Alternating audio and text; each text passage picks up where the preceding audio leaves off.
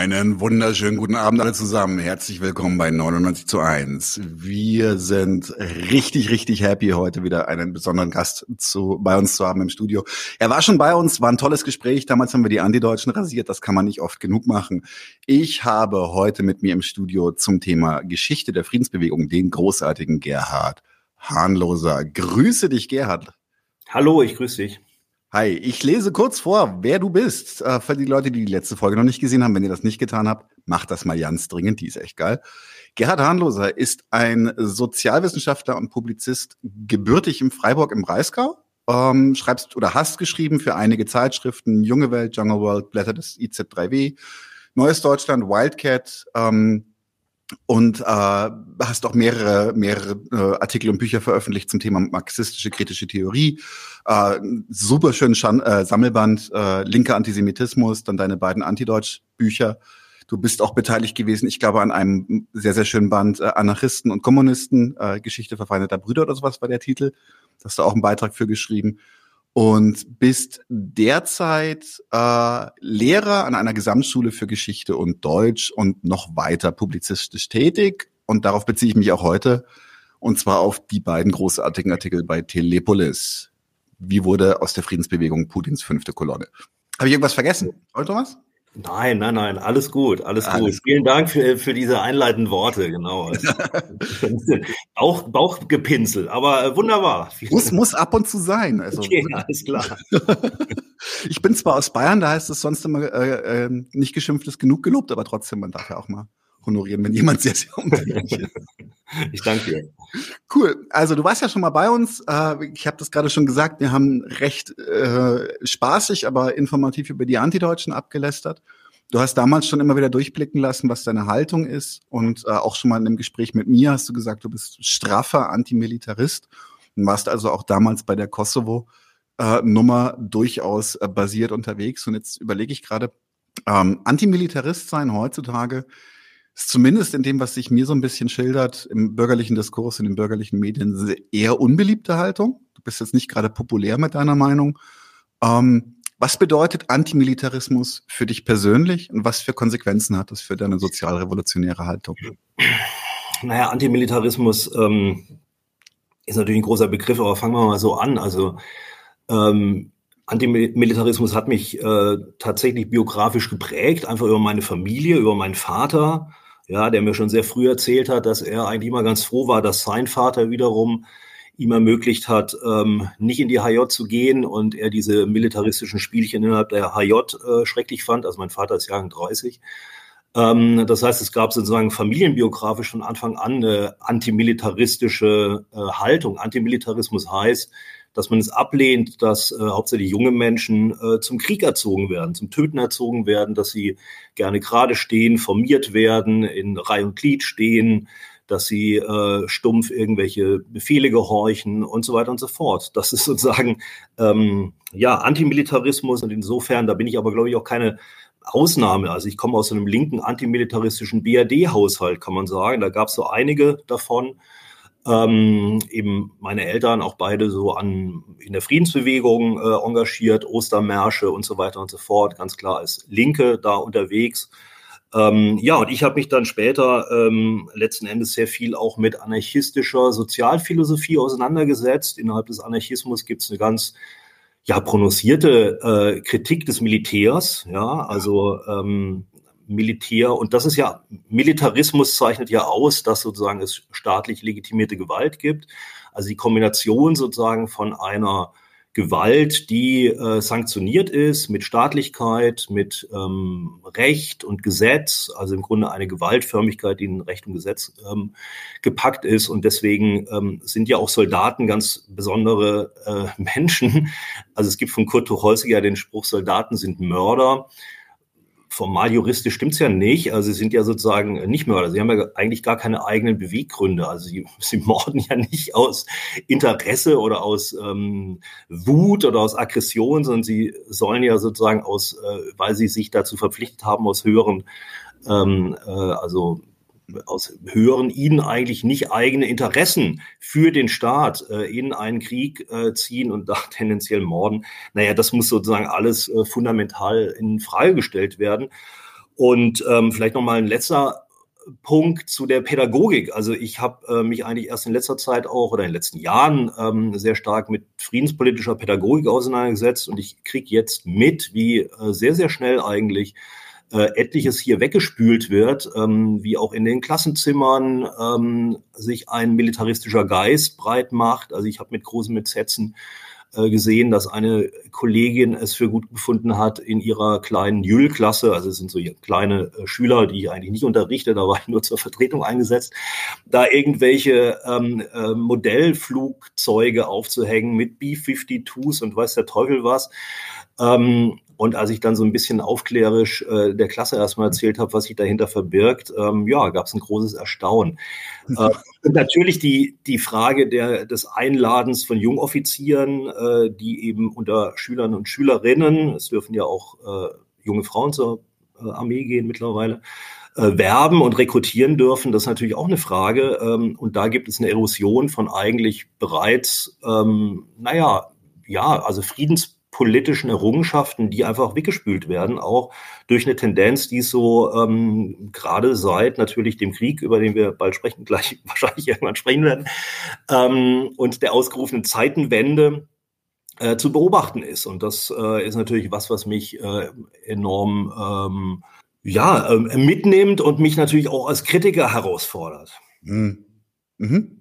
Ich kann das tatsächlich spiegeln, einfach von meiner Seite, dass Leute, die, die sonst immer sich, sich betont pazifistisch gegeben haben, also bis zu einem Punkt, wo ich teilweise Beef mit ihnen hatte und sage, aber wenn der jetzt jemand auf der Schnauze hält, haut, ähm, willst du dann, dich dann wenigstens so weit wehren, dass du wegkommst? Oder willst du einfach nur sitzen bleiben? Ähm, plötzlich dann sagen, ja, nee, aber Waffen in die Ukraine ist, ist völlig in Ordnung. Gibt ihnen alles, was, was, mhm. was sie brauchen. Das war so ein bisschen, ich habe so das Gefühl, dass äh, der, der Antimilitarismus meiner bürgerlichen, in meinem bürgerlichen Umfeld, ich habe da ja durchaus auch Freunde, ähm, dass der halt auch einfach eher ein Lippenbekenntnis war. Das war, das war mhm. nicht verinnerlicht, was das wirklich bedeutet. Das, ähm, also wenn du jetzt erzählst, dass Lehrerinnen ähm, B-52s aufhängen im Klassenzimmer, das finde ich jetzt allerdings schon ein bisschen hart. Auf ja. jeden Fall, auf jeden Fall.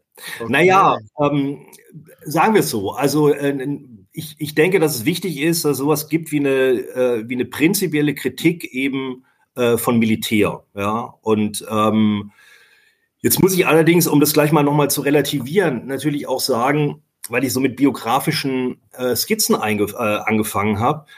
Also es gibt natürlich äh, da auch Widersprüche. Und die Widersprüche sind ja im Grunde auch das, was, äh, was sozusagen interessant ist.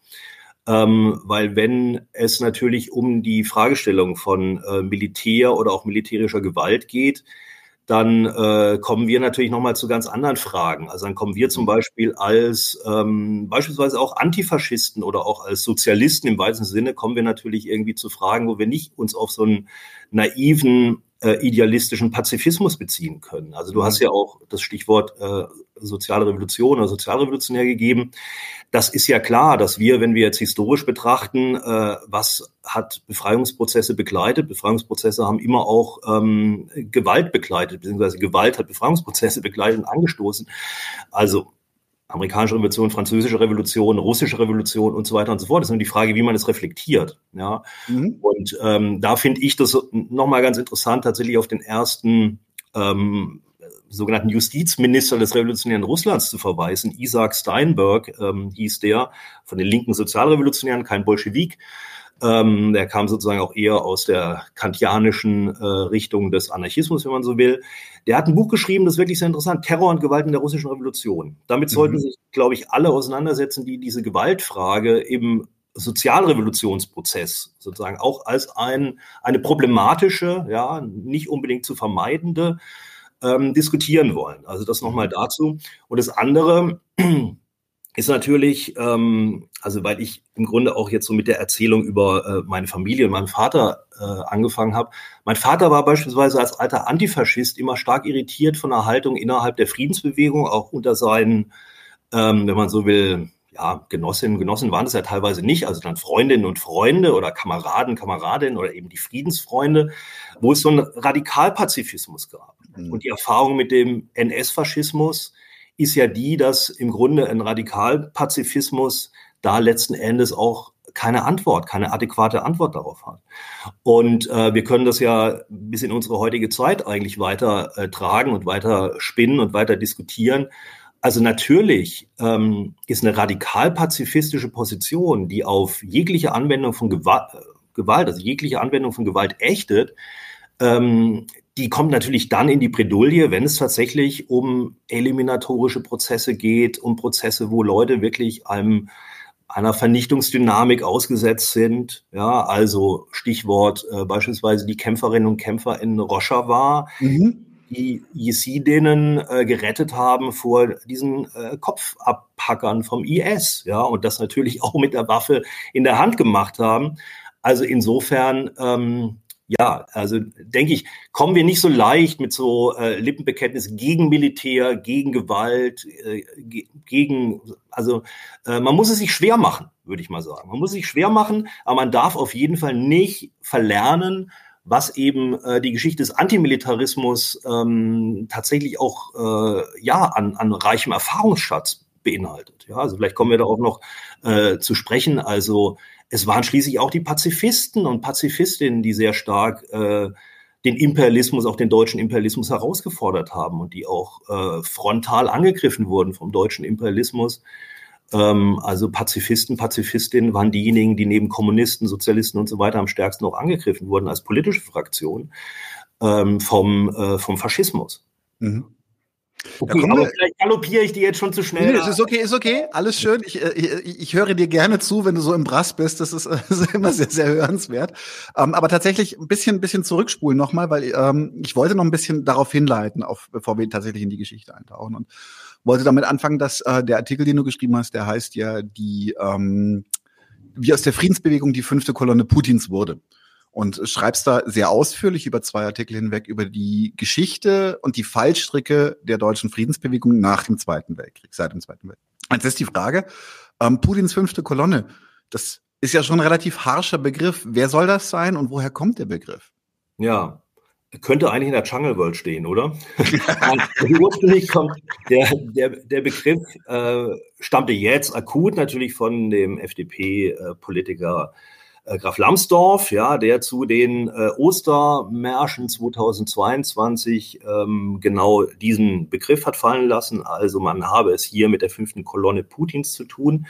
Und damit findet er natürlich ähm, aggressiv Anschluss sozusagen an ganz alte äh, Diskursfiguren, ja, mhm. Diskursfiguren der kalten Kriegszeit und des Antikommunismus, ja, wo natürlich äh, alle möglichen äh, Leute, Kommunisten, aber auch äh, Friedensbewegte immer als diejenigen galten, die eben jetzt hier die fünfte Kolonne Moskaus waren. Ja, also Lambsdorff hat sich da offensichtlich, für ihn ist offensichtlich Moskau immer noch in irgendeiner Form die äh, eine Zentrale des, äh, des Kommunismus.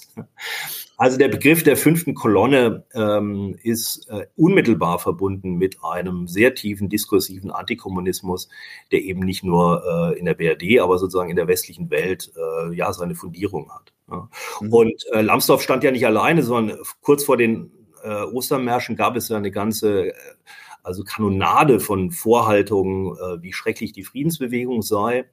Und äh, als jemand, der einen, wie du ja vielleicht gehört hast, einen skeptischen Blick auf die Friedensbewegung hat, ja, also durchaus keinen äh, total ungebrochen, naiv, affirmativen, ähm, muss ich aber an dem Punkt äh, die, die Friedensbewegung, die sich da formiert hat, äh, in Schutz nehmen. Es ist äh, eine neue Friedensbewegung, eine Friedensbewegung, die sich äh, jetzt auch noch in Berlin am, am 2. Juli auf dem Bebelplatz getroffen hat eine ganz klar linke Friedensbewegung, ähm, die äh, jetzt auch in keinster Weise in irgendeiner Form äh, den russischen Kapitalismus oder jetzt in der Person Putin, äh, Putin da in, in irgendeiner Form ähm, in Schutz genommen hätte, sondern eigentlich die alten Positionen äh, der Friedensbewegung nochmal hochgehalten hat, nämlich eben ähm, man könnte sagen, Frieden schaffen ohne Waffen, aber auch Verhandlungs, auf Verhandlungslösungen zu dringen oder dann eben äh, auch etwas zu machen, was ja auch nicht mehr so ganz ähm, äh, politisch korrekt ist, nämlich äh, einen Krieg einzuordnen in eine Vorgeschichte, in ein komplexes Konfliktgeschehen, äh, in eine Situation, wo es eben mehrere Akteure gibt und äh, mhm. wo es Akteure gibt, die auch bestimmte Interessen haben. Ja, mhm. und äh, da diese Friedensbewegung, die sich jetzt beispielsweise mit den Ostermärschen formiert hat oder auch jetzt hier äh, in Berlin äh, eine, naja, leider nicht so gut besuchte, aber doch ganz eindrucksvolle Demonstration am 2. Äh, Juli hingekriegt hat, ähm, aus linken Protagonistinnen und Protagonisten zusammensetzt, teilweise aus sehr alten Protagonistinnen und Protagonisten, was auch ein Problem ist, aber ähm, durchaus auch sehr kundigen äh, Leuten, die einen Blick, einen globalen Blick haben, einen Blick auf äh, globale Strategien, globale Interessen und denen auch äh, teilweise bestimmte imperialismustheoretische Überlegungen nicht fremd sind. Ähm, hatte man es hier also nicht mit einer fünften Kolonne Putins zu tun, sondern einfach mit einer linken Friedensbewegung. Ja. Jetzt stelle ich mich mal ganz doof und sage, warum eigentlich fünfte Kolonne Putins? Wir sind in die ersten vier. Weißt du das? Oder war das nur ein Momo? die, naja, die, die ersten vier äh, sind dann wahrscheinlich die KPen, die es eben ganz offiziell in irgendwelchen Ländern gibt, würde ich jetzt ah, mal sagen. Also, okay. Genau. Okay. Nee. Ähm, ja, ich habe tatsächlich, das hat mich ein bisschen verwundert, ich habe von der Demo am 2. Juli relativ wenig vorab mitgekriegt, dann erst hinterher erfahren von, von GenossInnen, dass sie da waren. Hat mich ein bisschen, ein bisschen gewurmt, weil äh, schade, wenn man es nicht mitkriegt. Hm. Ähm, du sagst, diese, diese Friedensbewegung ist eine linke Friedensbewegung. Ähm, und jetzt ist die Frage, wie wird sie, wie wird sie denn in der breiten Linken rezipiert?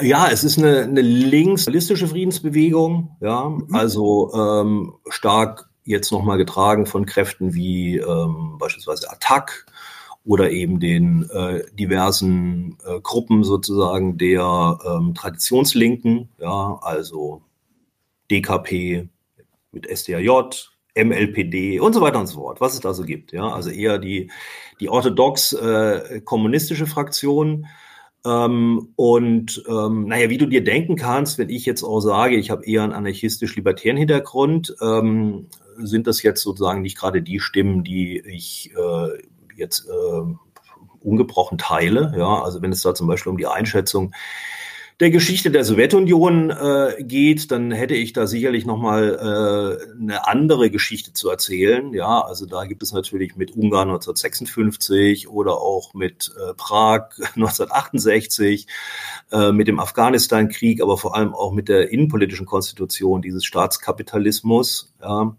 äh, gibt es meines Erachtens dann äh, gigantisches Problem. Ja, und äh, jetzt ist natürlich äh, Russland in dem Prozess äh, der Kapitulation ja, ähm, vor in dem Kalten Kriegsgeschehen, äh, also ist die Sowjetunion ja geschrumpft, auf Russland zusammengeschrumpft und hatte erstmal dann unter diesem Präsident Jelzin, der ja auch nicht umsonst aus der KPDSU, also aus der eigentlichen Nomenklatura kam, ja, also wie so viele spätere Ultrakapitalisten der 90er Jahre kamen ja etliche aus, aus den KP-Strukturen ähm, ist ja Russland eigentlich in einem völligen äh, Debakel und einer wirklich äh, chaotischen ähm, ja, Deregulierung äh, erstmal in einem also auch gesellschaftlich mit gesellschaftlichen Verwerfungszuständen ähm, in einen Strudel reingeraten und wurde im Grunde dann natürlich von Putin so etwas autoritärer stabilisiert. Und Putin ist natürlich der Verfechter eines russischen äh, Kapitalismus, der gerne einen äh, imperialen, ähm, eine imperiale Rhetorik gebraucht, ja, und teilweise auch ähm, versucht, diese imperiale Rhetorik ähm, auszuführen und auszuüben, ja. Teilweise, teilweise äh, kann es nicht, teilweise ist glaube ich, wirklich nur Rhetorik. Ähm, und das gilt es natürlich irgendwie nochmal scharf, äh, also zu sehen, also welche Rolle Russland aktuell im kapitalistischen Weltsystem spielt, ja, nämlich ein Sub, Sub, Sub Pseudo-Imperium zu sein, ja, äh, das sich versucht zu behaupten, ja, und mittlerweile natürlich auch eingeklemmt ist, eigentlich in einer Großkonfrontation zwischen den USA und China. China sind natürlich ab den Nullerjahren äh, in einer gigantischen Form äh, zu einer Weltmacht aufgestiegen und ähm, also da, das sagen ja alle ähm, sowohl marxistische äh, Weltsystemtheoretiker als auch ganz bürgerliche äh, Politologen ähm, beschreiben ja sozusagen diesen Konflikt zwischen China und äh, den USA, der natürlich auch teilweise schon auch eine, eine, eine geostrategische und auch eine militärische Komponente äh, teilweise hat mit bestimmten äh, Flottenaufrüstungen und so weiter und so fort. Ähm, und Russland versucht da seinen äh, Punkt zu finden. Und äh, die Frage ist natürlich, ob die Friedensbewegung aufgrund ihrer dann doch sehr stark äh, traditionskommunistischen Prägung in der Lage ist, tatsächlich nochmal äh, andere Akteure äh, wie zum Beispiel Russland oder auch China in einer angemessenen Form äh, sozusagen zu kritisieren. Ja. Mhm. Ähm, aber das ist sozusagen, das sei jetzt erstmal unbenommen. Also die, mhm. die ganze Frage mit fünfte Kolonne und so weiter und so fort ist einfach astreine antikommunistische Propaganda und darauf äh, muss man sozusagen nicht äh, eingehen. Aber es geht natürlich darum, nochmal äh, eine Perspektive darauf zu entwerfen, wo stehen wir eigentlich und was hat sich sozusagen jetzt in den letzten äh, Jahrzehnten und Jahrhunderten eigentlich entwickelt. Also was sozusagen ähm, hegemoniale Strukturen innerhalb des kapitalistischen Weltsystems anbelangt, aber auch welchen, welche Rolle spielt da sozusagen jeweils die Friedensbewegung. Ja. Mhm. Also kann sie sozusagen zu einer antisystemischen Macht werden, um mit Immanuel Wallerstein zu sprechen? Oder ähm, ja, zieht sie irgendwelche ideologischen oder dann gegenideologischen Positionen ein? Ja. Mhm. Ich würde tatsächlich jetzt noch mal einen ganz großen Bogen spannen. Also vielleicht vorher noch einen ganz kleinen Bogen, weil es ist tatsächlich für mich ein interessanter Vergleich.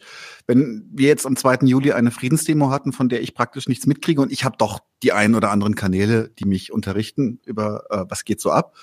Insofern tatsächlich interessant. Aber es gab vor nicht allzu langer Zeit eine riesengroße Friedensbewegung falls du dich, du kannst dich sicherlich noch dran erinnern.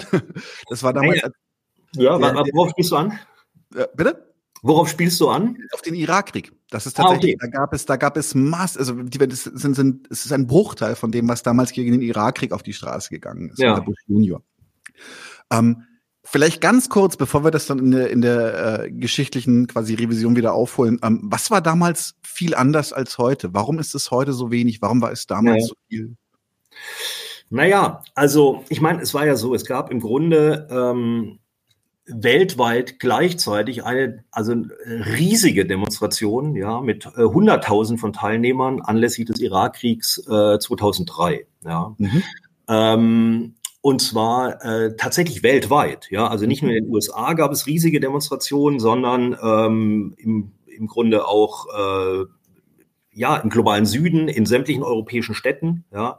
Und das ist natürlich heutzutage ähm, etwas, etwas anders. Ja. Also äh, wir haben jetzt äh, natürlich ähm, im globalen Süden eher die Tendenz, dass der Krieg gar nicht in dem Maße rezipiert wird. Ja, also das ist äh, ganz interessant, dass der große Aufschrei über den Angriffskrieg Russlands gegen die Ukraine, der ja hier sehr, sehr laut war, ähm, dass es ähnliche Töne eigentlich im globalen Süden nicht gibt. Ja, also das ist erstmal eine interessante Beobachtung. Ja.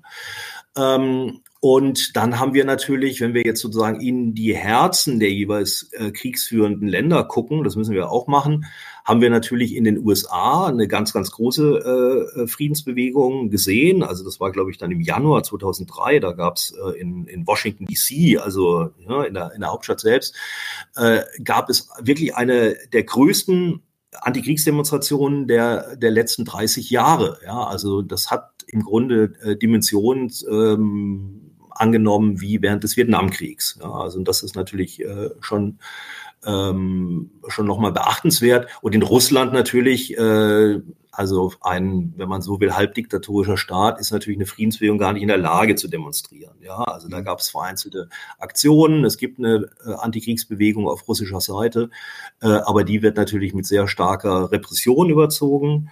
Ähm, die Leute, die sich da formiert haben, haben kaum eine Möglichkeit, sozusagen äh, sich öffentlich zu zeigen. Ja, also es gibt gibt Berichte von äh, tatsächlich sehr vielen ähm, Menschen, die auf Antikriegsdemonstrationen waren und die jetzt in Gefängnissen sitzen. Und es scheint sich auch so eine Art von Lethargie auf der einen Seite äh, breit zu machen. Auf der anderen Seite muss man ja sagen, dass in Russland auch ähm, keine große zivile Öffentlichkeit gibt, die jetzt da in irgendeiner Form äh, gegen den äh, Krieg opponieren würde, sondern mehr oder weniger entweder es erduldet oder sogar äh, den sogenannten, man spricht immer von Narrativen, den sogenannten offiziellen Narrativen auch Glauben schenkt. Ja? Mhm. Das heißt, wir haben da natürlich äh, eine relativ unterschiedliche Situation. Ähm, ansonsten kann man natürlich sagen, so mal ganz grob ge gesagt, also beide Kriege sind völkerrechtswidrig, ja, mhm. also ganz, ganz klassisch. Beide Kriege werden begleitet durch Kriegslügen oder wurden begleitet. Ja, also wir hatten natürlich die auf Seiten äh, der USA diese CIA-Lüge, dass es äh, Massenvernichtungswaffen äh, im Irak gebe. Damit wurde der, Sicherheitsrat getäuscht und äh, die Weltöffentlichkeit. Äh, später stellte sich raus, das war nicht der Fall. Ja. Ähm, sondern es ging im Grunde darum, tatsächlich eine bestimmte Strategie der US-amerikanischen äh, Eliten ähm, durchzuführen, nämlich ein Regime Change im Irak dann doch äh, zu vollziehen, mit der Vorstellung, man könnte da als Freedom and Democracy äh, bringen. Das war ja so diese Neocons-Vorstellung. Ähm, also das ist so auf der einen Seite Kriegslügen, ja, auf der russischen Seite sind die Kriegslügen ja auch so offensichtlich, dass sie ähm, sofort durchschaut werden. Also ich meine, Entnazifizierung als Programm ähm, um diesen Krieg, der ja nicht Krieg genannt werden darf, äh, zu legitimieren, ist natürlich aberwitzig. Da kommen wir, glaube ich, auch mit dem Hinweis auf tatsächliche Neonazi-Strukturen innerhalb der Ukraine nicht weiter, sondern es ist einfach eine, eine Kriegs, äh, eine lügenhafte Kriegslegitimation. Ja? Und ähm, ja, und teilweise äh, sind natürlich auch die Lügen, das ist im Übrigen so ein bisschen so eine, so eine Kontinuität auch aus der Kalten Kriegszeit oder aus der ganzen Konfrontation äh, USA, Sowjetunion kennt man das auch. Die Lügen des Westens waren, waren immer ein bisschen geschickter gestrickt, die Lügen der Sowjetunion waren immer ein bisschen plumper. Mhm. Ähm, das ist vielleicht aktuell auch der Fall. Die Lügen der Russlands sind immer ein bisschen plumper, hat vielleicht auch damit zu tun, dass man ähm, ja, äh, vielleicht einfach plumper lügen muss, weil man sozusagen der schwächere Part ist, wer weiß es. Ne? Also keine Ahnung. Auf jeden Fall, ähm, da gibt's natürlich Strukturähnlichkeiten und was natürlich ganz interessant ist, ist, dass äh, in der Öffentlichkeit eigentlich ganz viele nicht mehr erinnert werden wollen an diesen Krieg 2003 von den USA, der eben, wie gesagt, völkerrechtswidrig war. Ähm, es war nicht der erste Krieg ähm, eines NATO-Landes oder NATO-Mitgliedlandes, sondern es gab sozusagen auch einen NATO-Krieg, der völkerrechtswidrig war. Das heißt, das, was sozusagen aktuell ähm, ja berechtigterweise Russland immer vorgehalten wird, also hier äh, völkerrechtswidrig einen Angriffskrieg zu äh, machen, ist etwas, was im Grunde auch schon vom Westen in so einer Art des Völkerrechtsnihilismus ähm, hoffähig gemacht wurde. Großes Problem. Wer das sagt, dem wird dann gerne so ein Whataboutism vorgehalten, ja. Äh, de facto macht man aber nichts anderes, als dass man auf äh, Genese eingeht und sozusagen ein bisschen äh, Geschichte in die ganze Sache reinbringt und nicht nur in der moralischen äh, Erstarrung und Empörung verbleibt. Aber wir sollen ja sozusagen in der moralischen Empörung und Erstarrung verbleiben und sollen vor allem uns jetzt nur auf äh, Russland kaprizieren. Das ist ja auch so ein Beispiel unserer Zeit. Mhm. Also dass äh, jede Form des historischen Denkens ähm, eigentlich auch schon als unanständig gilt so eine Art Wissenschaftsfeindlichkeit, die sich in meinen Augen auch in vielen liberalen Narrativen niederschlägt. Aber da würden wir jetzt dann ganz, ganz groß abschweifen. Ja, nee, auf jeden Fall. Ähm, lass uns mal, jetzt lass uns mal wirklich krass zurückspulen. Wir gehen mal zurück. Wo wollen wir anfangen mit der Friedensbewegung in Deutschland? Ähm, können anfangen Bertha von Suttner, so, die Richtung können wir schauen. Tatsächlich ähm, hat die Waffe. Ja, das ist ganz schön. Nein, das ist ja ganz das ist schön. Also, ich meine, sie kommt aus einer adlichen Familie, steht aber mhm. eigentlich für diese eher, wenn man so will, bürgerliche Friedensbewegung, ja, mhm. die aber immer auch faszinierende Seiten hat. Also von Suttner war natürlich eine Frau, die äh, dieses Echten des Krieges mit ganz vielen anderen Dingen verbunden hat. Also ähm, beispielsweise tatsächlich auch stark mit so einer, mit so einem Feminismus, ja, also mit mhm. der, mit der Ächtung männlicher Gewalt, wenn man so will, aber auch mit, ähm, mit Tierrechten, ja. Also ich erinnere mich an ein paar Zitate, weiß ich jetzt nicht mehr so genau, aber dass sie im Grunde auch gegen ähm, Tierversuche war und da letzten Endes auch natürlich nicht nur ein anderes Mensch-Mensch-Verhältnis durchsetzen wollte. Also Krieg ist ja sozusagen eine der schlimmsten Formen des Mensch-Mensch-Verhältnisses, sondern eben auch ein anderes Verhältnis Mensch-Tier und Mensch-Natur. Ja, und das sind eigentlich recht faszinierende und ich finde ja auf einer gewissen Ebene, wenn man es so, so ein bisschen aus diesem Idealismus, aus dem bürgerlichen Idealismus herausholen würde, wären es absolut ähm, faszinierende Ideen für unsere heutige Zeit, wo wir natürlich auch Stichwort Corona-Pandemie, also Zunahme von Pandemien, die ja auch auf ein ungesundes Mensch-Natur-Verhältnis hinweisen. Stichwort fossiler Kapitalismus. Jetzt kriegen wir eine Riesenkrise, ja, mit irgendwie Erdgas und äh, Benzin und Öl und so weiter und so fort. Also es geht im Grunde um die großen Menschheitsfragen. Ja, es, es kann gar nicht mehr ähm, es können diese Verhältnisse gar nicht mehr von einer Seite her irgendwie äh, aufgeknackt werden, sondern es stellen sich wirklich große Fragen. Ja, es, es stellt sich auch mehr als die Klassenfrage. Das sage ich jetzt vielleicht so ein bisschen zu deiner äh, Verwunderung, aber natürlich stellt sich die Klassenfrage, aber sie stellt sich auf einer höheren Ebene. Ja, oder sie muss auch andere, sie, sie kann nicht nur Interessensverfolgung der Lohnabhängigen sein. Ja? Und deswegen wären vielleicht diese Ansätze, also ich bin jetzt sozusagen über dein Stichwort darauf gekommen, diese Ansätze, die tatsächlich nochmal sagen, wie wollen wir eigentlich leben? Ja, was sind eigentlich die Mensch-Natur-Verhältnisse? Wie wollen wir uns zu anderen und auch zu der äußeren Natur, auch zur Tierwelt, zur Pflanzenwelt und so weiter und so fort. Du merkst ja, ein bisschen hippie-mäßig. Ja. Wie wollen wir uns, wie wollen wir uns, ja, wie wollen wir uns dazu eigentlich ins Verhältnis setzen? Das sind eigentlich die Fragen unserer Zeit. Mhm. Ähm, aber ich würde schon sagen, äh, weil die Frage war ja Friedensbewegung oder äh, wann tut sich das sozusagen auf?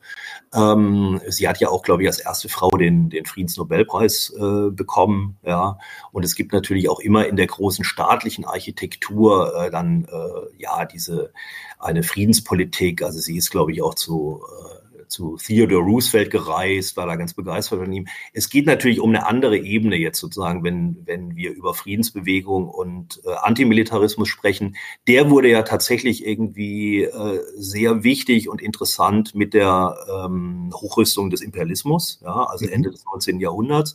Da gab es eigentlich in der äh, Arbeiterbewegung äh, schon sehr früh, eben Ende des 19. Jahrhunderts, schon vor dem Ersten Weltkrieg, eine ganz klar äh, antimilitaristische und antiimperialistische Position, ähm, die dann aber, und das ist ja das große Drama der äh, europäischen Arbeiterbewegung im Jahr 1914, äh, gezeigt hat, dass sie wenig äh, Konsistenz hat und dass sie, naja, Konsistenz vielleicht schon, aber dass sie wenig, ähm, also sowohl bei der Führung, aber auch sozusagen bei den, bei vielen Arbeitern und Arbeiterinnen nicht wirklich verankert war. Ja, also 1914 gab es ja die große Nationalisierung der Massen äh, und es gab das große Einschwenken, das opportunistische Einschwenken äh, der europäischen Arbeiterparteien. Ähm, äh, Parteien, auf den Burgfrieden, auf die Unterstützung der jeweils eigenen äh, Nation und des eigenen Staates. Die Arbeiterbewegung konnte sich sozusagen dann auch gegenüber dem eigenen Staat legitimieren und konnte sich einbringen und ähm, sah sich auch aufgewertet ja, um den Preis natürlich äh, dessen, dass sie eigentlich ihre ähm, eigentlichen Ziele, nämlich Arbeiterinteressen zu vertreten, eine antiimperialistische Position zu haben und den Antimilitarismus hochzuhalten, also gegen die Kasernen, die Kasernendisziplin zu agitieren, dass sie das eben aufgegeben hat. Bis auf einige wenige. Wir kennen Karl Liebknecht. Karl Liebknecht hat schon sehr früh wichtige Schriften geschrieben zur äh, Kritik des Antimilitarismus. Er war dann auch äh, mit äh, Otto Rühle, späterer Rätekommunist, zusammen diejenigen, die eben den Kriegskrediten ganz klar ihr äh, Niet entgegen oder ihr Nein entgegengeschleudert haben. Ähm, und äh, später gab es natürlich die Tendenz mit der, mit der Spartakus-Gruppe Rosa Luxemburg äh, tatsächlich diesen Opportunismus der Sozialdemokratie äh, anzugreifen und eine kleine Fraktion äh, aufzubauen, die sich dann eben äh, auch an der russischen Revolution orientiert hat, allerdings nicht kritiklos, ja, wie du weißt. Also es gibt ja die Schriften von äh, Rosa Luxemburg zur russischen Revolution, in der sie sehr äh, scharfe Kritiken an Lenin und den Bolschewiki äh, formuliert, was sozusagen Elemente des Diktatorischen anbelangt, äh, die schon früh zum Tragen kamen. Allerdings war, glaube ich, Rosa Luxemburg und andere, wie zum Beispiel Anarchisten wie Erich Mühsam, ähm, sich einig, dass diese Zimmerwalder äh, Linke, ähm, zu der eben Lenin, Trotzki und andere zählten, das große Verdienst haben, dass sie diesen Opportunismus der Sozialdemokratie durchstoßen haben, diesen Nationalismus äh, scharf kritisiert haben und dass sie wirklich einen neuen Pol der, äh, der Dissidenz und ähm, der Revolution gebildet haben und dann eben auch im richtigen äh, Moment in dem es eine breite Kriegsmüdigkeit gab, der in Soldatenröcke gepackten Bauern und Arbeiter, die eben desertiert sind, die teilweise ihre Generäle und Feldwebel erschossen haben und die schon gehört haben, es gibt schwarze Umteilungen bei uns auf dem Land, wir wollen zurück, wir wollen auch die Großgrundbesitzer enteignen, ja, die dann eben auch formierend und ähm, äh, wirken konnten in dem, was dann eben russische Revolution genannt wird. Ja, und ähm, das äh, mit den großen Parolen äh, Brot und Frieden. Ja, Brot und Frieden, die großen Parolen der Bolschewiki, die ja tatsächlich wahrscheinlich auch für unsere heutige Zeit immer noch aktuell sind. Also vieles von Lenin ist, denke ich, nicht mehr aktuell, wenn er sagt, man muss den imperialistischen Krieg jetzt überführen in einen Bürgerkrieg. Weiß ich nicht, was das für eine Perspektive ist. Also manche Genossen, ich habe so ein bisschen Flugblätter gesammelt, auch bei der zweiten Juli-Demonstration. Äh, äh, manche Genossen, äh, ja, äh, denken, dass schon ein Lenin-Zitat die ganze Welt erklärt oder die aktuelle Situation erklärt. Das ist leider nicht so. Äh, aber Brot und Frieden als Parole. Ja, aber Brot und Frieden als Parole ist tatsächlich eine Zentrale, die auch heute noch oder gerade heute, ja, Getreidekrise ähm, äh, und so weiter äh, wirklich äh, notwendig ist, ja, und auch sowas wie eine Zimmerwalder Linke, die eben sagt, äh, wir scheren aus, ja, wir machen sozusagen jetzt keine ähm, wir machen uns nicht mit einem Block äh, der Herrschenden ähm, sozusagen gemein. Äh, das wäre äh, tatsächlich wichtig.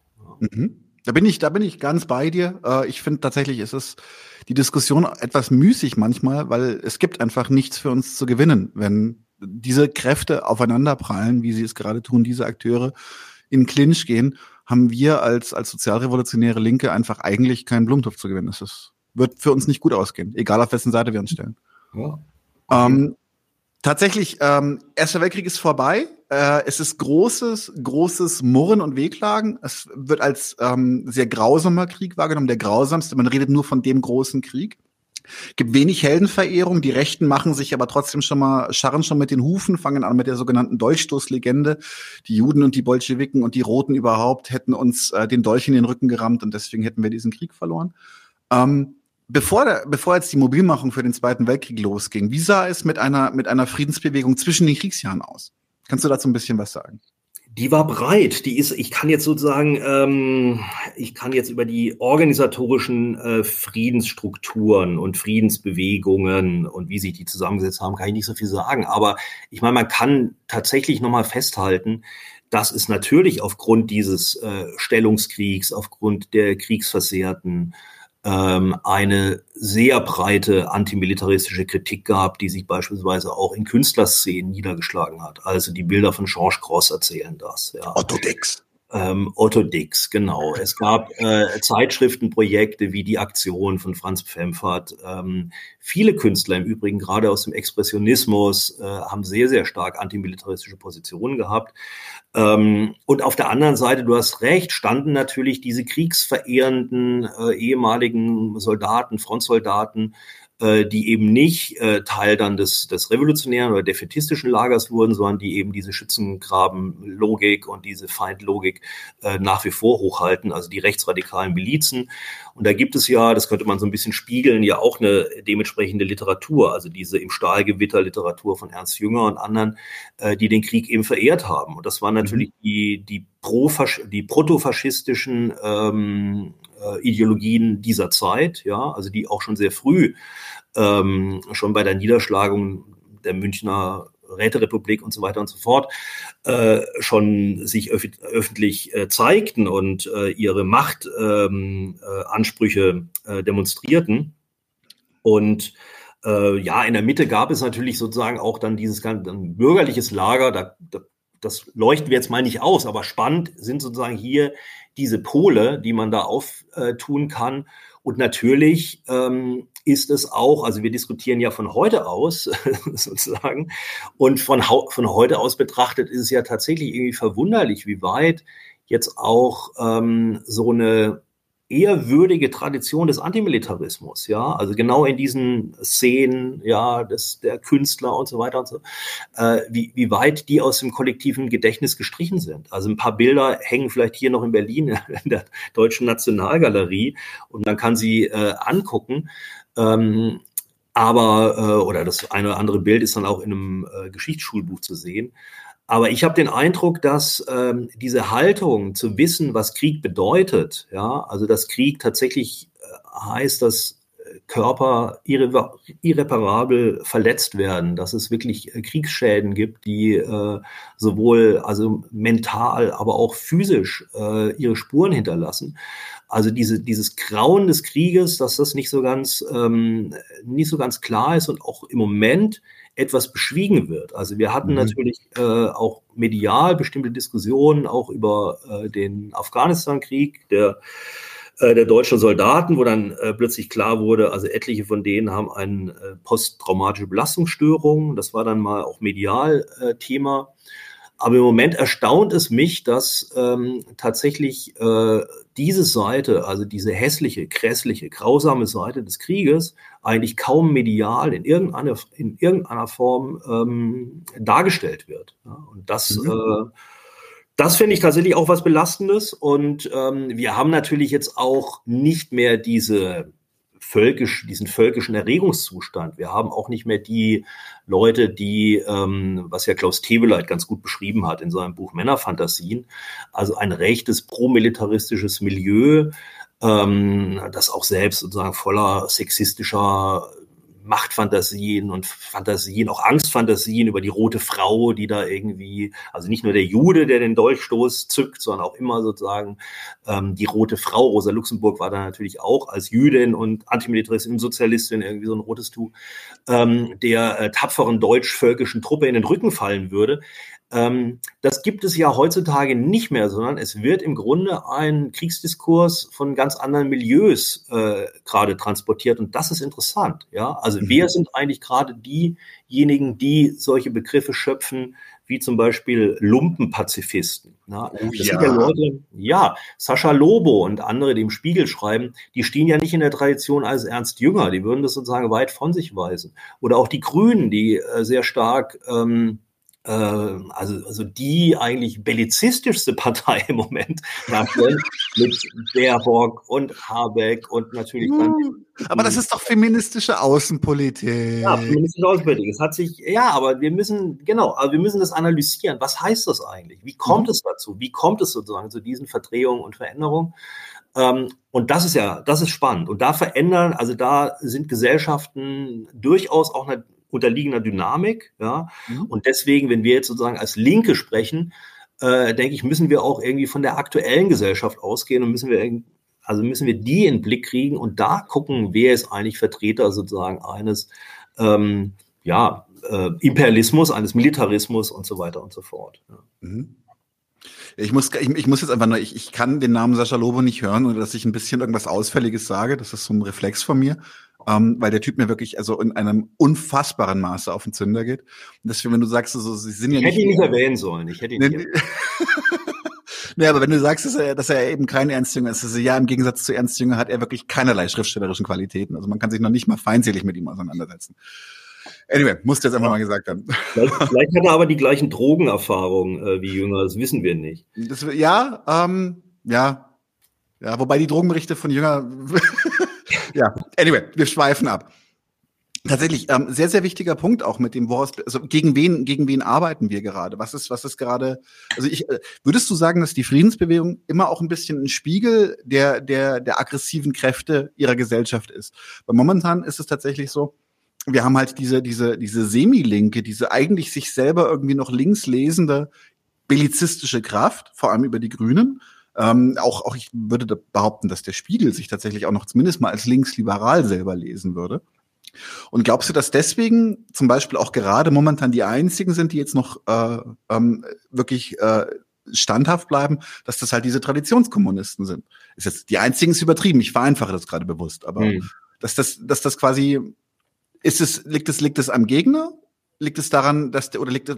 Das liegt auch an den Zeiten. Ja, also ähm, das liegt an den Zeiten. Es liegt tatsächlich auch an der Dynamik dieser kapitalistischen Gesellschaft, dass äh, sie natürlich auch äh, nicht stillsteht. Und diejenigen, die gestern noch opponiert haben, sind heutzutage eben in Regierungsverantwortung. Also wir könnten das ja noch mal ähm, durchspielen, tatsächlich entlang der Grünen. Also so jemand äh, wie Joschka Fischer kommt aus der Sponti-Linken der 70er Jahre, ja, revolutionärer Kampf und so weiter und so fort, der war nie Pazifist. Das wissen wir ja auch, ja. Also mhm. der hat äh, Polizisten verprügelt und so weiter und so fort, ja.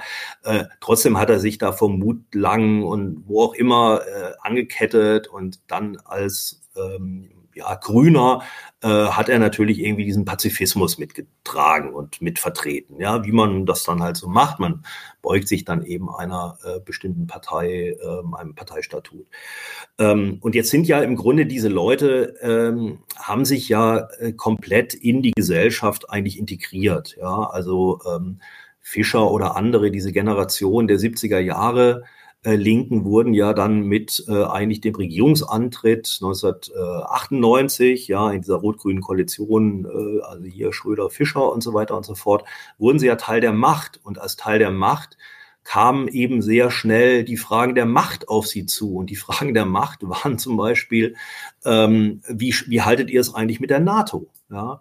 Und als es dann 1999 nach langen äh, Zerfallskriegen und ähm, also es hat ja schon Anfang der 90er Jahre, hat ja im Grunde, äh, haben ja schon die jugoslawischen Zerfalls- und Bürgerkriege angefangen mit einer Spitze 1995 und dann eben dem äh, NATO-Krieg 1999 äh, da tauchte natürlich die Frage auf, also ähm, seid ihr auf unserer Seite? Seid ihr sozusagen äh, NATO-treu, ja oder nein? Und natürlich war klar, solange man in der Regierung sein will, ist, wird man auch zeigen, dass man äh, Teil sozusagen des atlantizistischen Blocks ist. Und die Grünen sind äh, Teil des Atlantiz Atlantizismus geworden. Das ist insofern mhm. natürlich ähm, auch etwas äh, ironisch äh, zu betrachten, weil natürlich ähm, Fischer, naja, äh, bei Fischer zeigt sich vielleicht nicht so, nicht so ganz, aber Büttighofer, äh, Kretschmann und andere kommen eigentlich aus diesem äh, maoistischen Tümpel der 70er Jahre. Ja? Also sie haben China verehrt ja? und mhm. sind jetzt die Kraft, die am vehementesten für so eine westlich-atlantizistische äh, NATO-Ideologie stehen und die ja auch äh, exekutieren. Ja.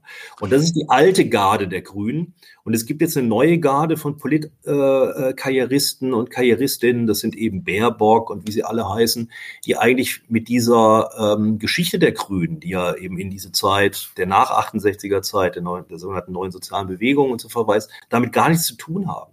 Und das ist ja auch insofern interessant, dass äh, die Grünen noch 1999 ihren Kriegseintritt und ihr Abrücken vom Pazifismus ähm, mit einer inneren Zerknirschtheit und Zerrissenheit eigentlich regelrecht zelebrieren mussten auf diesen Sonderparteitagen. Und auch Vertreterinnen der Partei Linken wie Angelika Beer, die noch äh, 1990 bei Nie wieder De äh, Deutschland-Demos dabei waren und dann als äh, keine Ahnung, ob sie jetzt, was war sie da eigentlich? Ich glaube, die, die Militärbeauftragte der Grünen, die musste da tatsächlich irgendwie nochmal ähm, sehr schwer zerknirscht vor die Mikros treten und vor die, vor die Partei, vor den Parteifreunden und Freundinnen eben erzählen, äh, wie, wie stark man doch noch eigentlich Pazifistin ist. Das ist jetzt bei dieser neuen Generation, bei den, bei den Baerbocks und Hofreiters und so weiter, gar nicht mehr gefragt. Ja die können da ganz anders durchtakten. Äh, da ist, ähm, da geht's dann nur noch um, um die Art der Waffengattung, ja, ob Marder oder Panzer oder wie die alle heißen.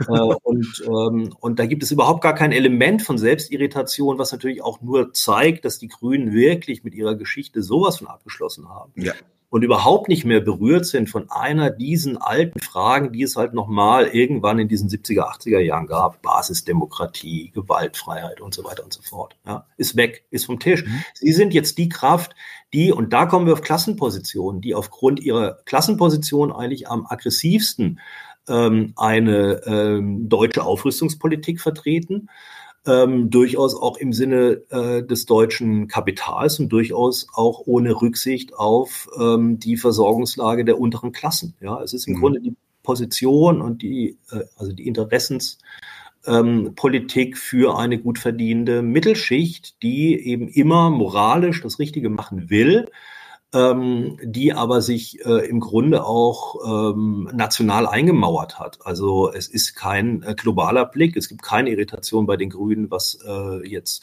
ähm, diesen Krieg anbelangt äh, im Vergleich zu beispielsweise dem Krieg in Jemen. Ja, beispielsweise also die Kriege Saudi-Arabiens. Von Saudi-Arabien wird dann einfach Öl bezogen, von Russland nicht.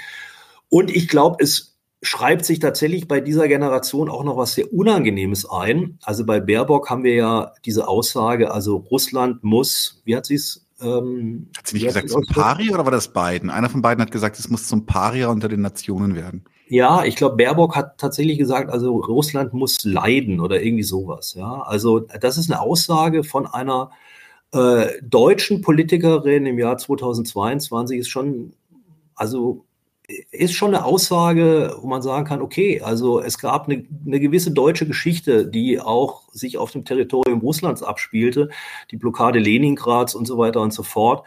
Und eine deutsche Politikerin ähm, hat diese Frechheit zu sagen, Russland muss leiden, das ist hart. Oder Jürgen Trittin, ja, der aus Göttingen kommt, äh, auch da in diesem maoistischen KB war äh, und der plötzlich seinen faschistischen äh, Vater entdeckt und äh, sich da mit also einer Familienbiografie auseinandersetzt, kann er ja machen, wenn er einen faschistischen Vater hat, könnte er ja dann vielleicht auch noch mal zu anderen Positionen kommen als der Rest seiner ähm, Partei, gerade was sozusagen jetzt eine Russlandpolitik anbelangt. Aber nein, er sagt, gerade deswegen, weil ich mich gerade so sehr mit meinem faschistischen Vater auseinandergesetzt habe, weiß ich, dass Russland gerade einen Vernichtungskrieg führt. Und wir müssen jetzt den Russen in die Arme fallen mit allen, mit, mit allen Mitteln und so weiter und so fort. Man kann froh sein, dass es noch vernünftige Historiker gibt, wie zum Beispiel Ulrich Herbert aus Freiburg, ähm, der sagt, Entschuldigung, Leute, es ist kein Vernichtungskrieg. Vernichtungskrieg ist ein ganz spezifischer äh, Terminus das war das, was die Deutschen gemacht haben ab 1941. Ja. Ähm, naja, gut, aber wir haben uns jetzt da über die Grünen so und äh, ich habe mich jetzt da so ein bisschen bei den Grünen irgendwie äh, in Rage geredet. ja, was, was, ähm, was war die Frage? Was war eigentlich nochmal die Frage? Die Frage war tatsächlich, ähm, äh, jetzt habe ich tatsächlich selber so ein bisschen den Faden verloren. Aber was schön, was schön, was schön, sich zusehends in Rage geredet, äh, was das Thema angeht. Ähm, tatsächlich ging es so ein bisschen darum, was sind die Unterschiede gewesen zwischen den verschiedenen, zwischen den verschiedenen linken Bewegungen? Wie, wie, wo sind wir jetzt angekommen? Äh, ist genau die Frage war, sind die? Jetzt habe ich es wieder. Die Frage war, sind die, ist die Friedensbewegung immer ein Spiegel der aggressiven bellizistischen Kräfte? Und du hast das so ein bisschen kontextualisiert. Du hast gesagt, das ist ein bisschen komplizierter als das. Es hat aber auch historische Kontexte die, ähm, woher kommt zum Beispiel, also die, die, der Aggressor gerade, das ist, ähm, ja. Also wir müssen, wir, müssen, wir, müssen, wir müssen tatsächlich nochmal, äh, das ist ein guter Hinweis, wir, wir müssen tatsächlich nochmal über die Friedensbewegung der 80er Jahre sprechen. Also es gab ja im Grunde in dieser ähm, zweiten Welle des Kalten Krieges, also Aufrüstungspolitik, Pershing 2, SS-20, Stationierung, gab es ja ein neues Aufkommen von einer breiten, breiten Friedensbewegung, ja, die mhm. wirklich so eine ganz breite, man könnte sagen, Friedensvolksfront war mit Zehntausenden bis Hunderttausenden von von Leuten. Da war die SPD an Bord, ja, mit neue Ostpolitik äh, äh, im Rücken. Da waren aber auch die beiden großen Kirchen, ja, mit ganz vielen Leuten sozusagen, ähm, äh, also auch so, so Basiskirchenvertretern äh, am Start, weil sie natürlich aus ihrer ähm, christlichen Botschaft die, äh, die Friedensbotschaft herausdestilliert haben. Das war wirklich was völlig anderes als das, was wir jetzt aktuell nur noch so als Rumpf-Friedensbewegung ähm, haben. Und ähm, wenn wir nochmal gucken, was waren da für Leute eigentlich auf der Straße? Es waren sehr divergierende ähm, Programme und äh, Projekte. Also erstmal untersch unterschied sich natürlich die Friedensbewegung als ein Teil dieser sogenannten neuen sozialen Bewegung, könnte man sagen, von ihrer, ähm, naja, sozialen Zusammensetzung oder klassenmäßigen Zusammensetzung von anderen Bewegungen davor. Ja? Also wenn wir uns zum Beispiel die äh, Bewegung gegen die Remilitarisierung ähm, der BRD, also Westdeutschlands, angucken, also wo mein Vater beispielsweise aktiv war ab den 50er Jahren, dann war das, ähm, dann gab es da zwar auch Intellektuelle, die es getragen haben und Parteikommunisten, äh, aber es gab sozusagen auch einen hohen Anteil von Arbeitern, klassischen Arbeitern, ja, Arbeiter und Angestellte. Ähm, dass die Friedensbewegung der 80er Jahre hatte so ein bisschen eine andere soziale, äh, soziale Zusammensetzung. Das waren im Grunde nochmal so jetzt neuere Angestellte, viele Leute aus so einem äh, explodierenden akademischen Bereich. Wir hatten sozusagen die Bildungsreform, ähm, also viele Lehrer, ja, Sozialarbeiter, Leute in sozialen Berufen, ähm, die eben ihrer äh, Friedenssehnsucht äh, zum Ausdruck, also zu, äh, da Gehör verschaffen wollten. Und es gab tatsächlich, ähm, allerdings muss man das so ein bisschen gewichten, natürlich auch eine sehr ähm, ja, sagen wir, populäre Haltung zu sagen, wir leben hier als, also wir sind hier in Deutschland, ich spreche jetzt über die deutsche Friedensbewegung, äh, sind wir eingekeilt zwischen diesen zwei großen Blöcken, Sowjetunion auf der einen Seite, USA auf der anderen Seite. Wir sind auch ein geteiltes Land, ja, also hier, das ist die Yalta-Ordnung. Äh, wir haben hier wenig zu sagen. Also du merkst schon, ich spiele auf so bestimmte nationale ähm, Ressentiments an, ähm, die durchaus auch in der deutschen Friedensbewegung immer wieder äh, ventiliert wurden. Also Mechtersheimer ist so ein Vertreter dieser Schiene, die immer gesagt haben, wir müssen sozusagen die Friedensfrage hochhalten gegen die beiden großen Blöcke, gegen die Sowjetunion, gegen die USA. Mhm. Und wir müssen eine eigenständig deutsche Politik in Europa äh, entfalten. Ja? Das kriegen sie jetzt mit den 100 Milliarden, haben sie jetzt. Richtig, ja. Und äh, man kann jetzt sagen, man könnte jetzt natürlich, wenn man so eine große Linie zieht, kann man sagen, na ja, also darin, Deutschland ist souverän, ja, also mit, den, mit dem 2 plus 4, mit den 2 plus 4 äh, Verträgen und ähm, dem, dem Abrücken der, der USA, der Sowjetunion, der Franzosen, der Briten und so weiter und so fort. Deutschland ist souverän, Deutschland ist auch nicht mehr geteilt, ja. Es ist tatsächlich, ähm, also dieser dieser Bestandteil der Friedensbewegung, wirklich dieser reaktionär-nationalistische, würde ich sagen, ja, der, der konnte sich ja durchsetzen, ja. ähm, der konnte sich durchsetzen. Es sind aber äh, eher die, die westlichen Fraktionen äh, innerhalb der Friedensbewegung, also die, die atlantizistische Strömung dann, also der, der Grünen und so weiter, die sich äh, jetzt im Grunde äh, zu offizieller Politik aufgeschwungen haben. Mhm. Ähm, aber das ist tatsächlich, also wir, wir sollten da immer gucken, dass wir dann nicht zu, ähm, zu einfache Bilder zeichnen. Es gab ja zum Beispiel so einen Publizisten, der aus der Linken kam, der Wolfgang Poort, der hat ja über die Friedensbewegung der 80er Jahre gesagt, das ist eine deutsch-nationale Erweckungsbewegung. Mhm. Also es, es stimmt so nicht. Es ist eine gute Polemik, ja, aber es stimmt so nicht. Also da kann ich schon irgendwie tatsächlich, also aus familiär-biografischen Gründen kann ich da für, für, was ganz anderes plädieren, ja. Also da mhm. ist immer Leute, alte Antifaschisten, die mit deutschnational gar nichts am Hut hatten und die auch tatsächlich ähm, so ein bisschen irritiert waren über solche nationalen Töne in der Friedensbewegung. Ja, da hat es durchaus auch geknirscht.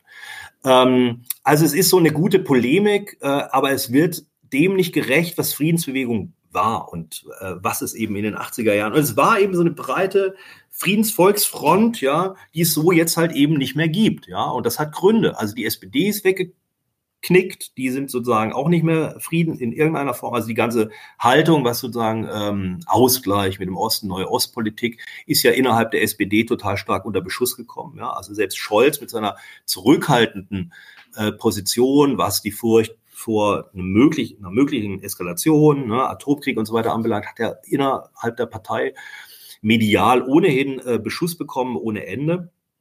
Ähm, auch die großen Kirchen, die immer in dieser breiten Friedensvolksfront dabei waren, ähm, machen sich jetzt eher so äh, christlich-ethische Gedanken, ob es nicht äh, doch sinnvoller ist, also Gewalt und Krieg anzuwenden, um den Schwächeren zu schützen. Ja, also gibt es solche ethischen äh, Debatten, sowohl in der protestantischen als auch in der katholischen Kirche. Der Papst schert da so ein bisschen aus. Ja, das tatsächlich hat mich auch sehr positiv verwundert. Naja, ich meine, es ist immer die Frage, was wir, ich meine, es ist immer die Frage, in welchen Verhältnissen leben wir. Du kennst mhm. ja die zentralen Schriften von Rosa Luxemburg, also zum Ersten Weltkrieg, und sie lässt natürlich an den ganzen Kirchen und auch am Papst der damaligen Zeit und diesen Friedensaposteln kein gutes Haar. Aber klar, heutzutage ist man schon froh, wenn es so einen Friedensapostel gibt. Also, also ich nehme, was ich krieg, verdammt nochmal. ja, aber das sind bittere Zeiten, ja. Also das sind äh, tatsächlich, ja, ja. Ich würde gerne noch mal, noch mal, weil du diesen, diesen, also Wolfgang Port ist ja später auch, also das ist überhaupt eine Sache, das möchte ich jetzt kurz noch mal ausformulieren. Ähm, und zwar Wolfgang Port ist ja selber dann auch später ein Antideutscher geworden. Und äh, zumindest würde ich ihn so einordnen, kannst mir da gerne widersprechen. Ähm, aber das ist zum Beispiel auch so eine Sache, die, die, die, eine Parallele, die ich sehe zu den Antides, dass dann ähm, die, die an, wie soll ich sagen, die Eingliederung ins System äh, relativ äh, flüssig vonstatten ging und man deswegen dann auch stark systemaffirmierende äh, Narrative mit, also gestrickt hat und sowas. Ich meine, und zum Beispiel auch hier ist zum Beispiel, also für mich ist das, ich bin der festen Überzeugung, ähm, ich hab, kann das nicht herleiten, das ist aber jetzt anhand seiner Schriften für mich ziemlich klar, dass zum Beispiel auch ein Sascha Lobo stark aus dieser Mentalität kommt.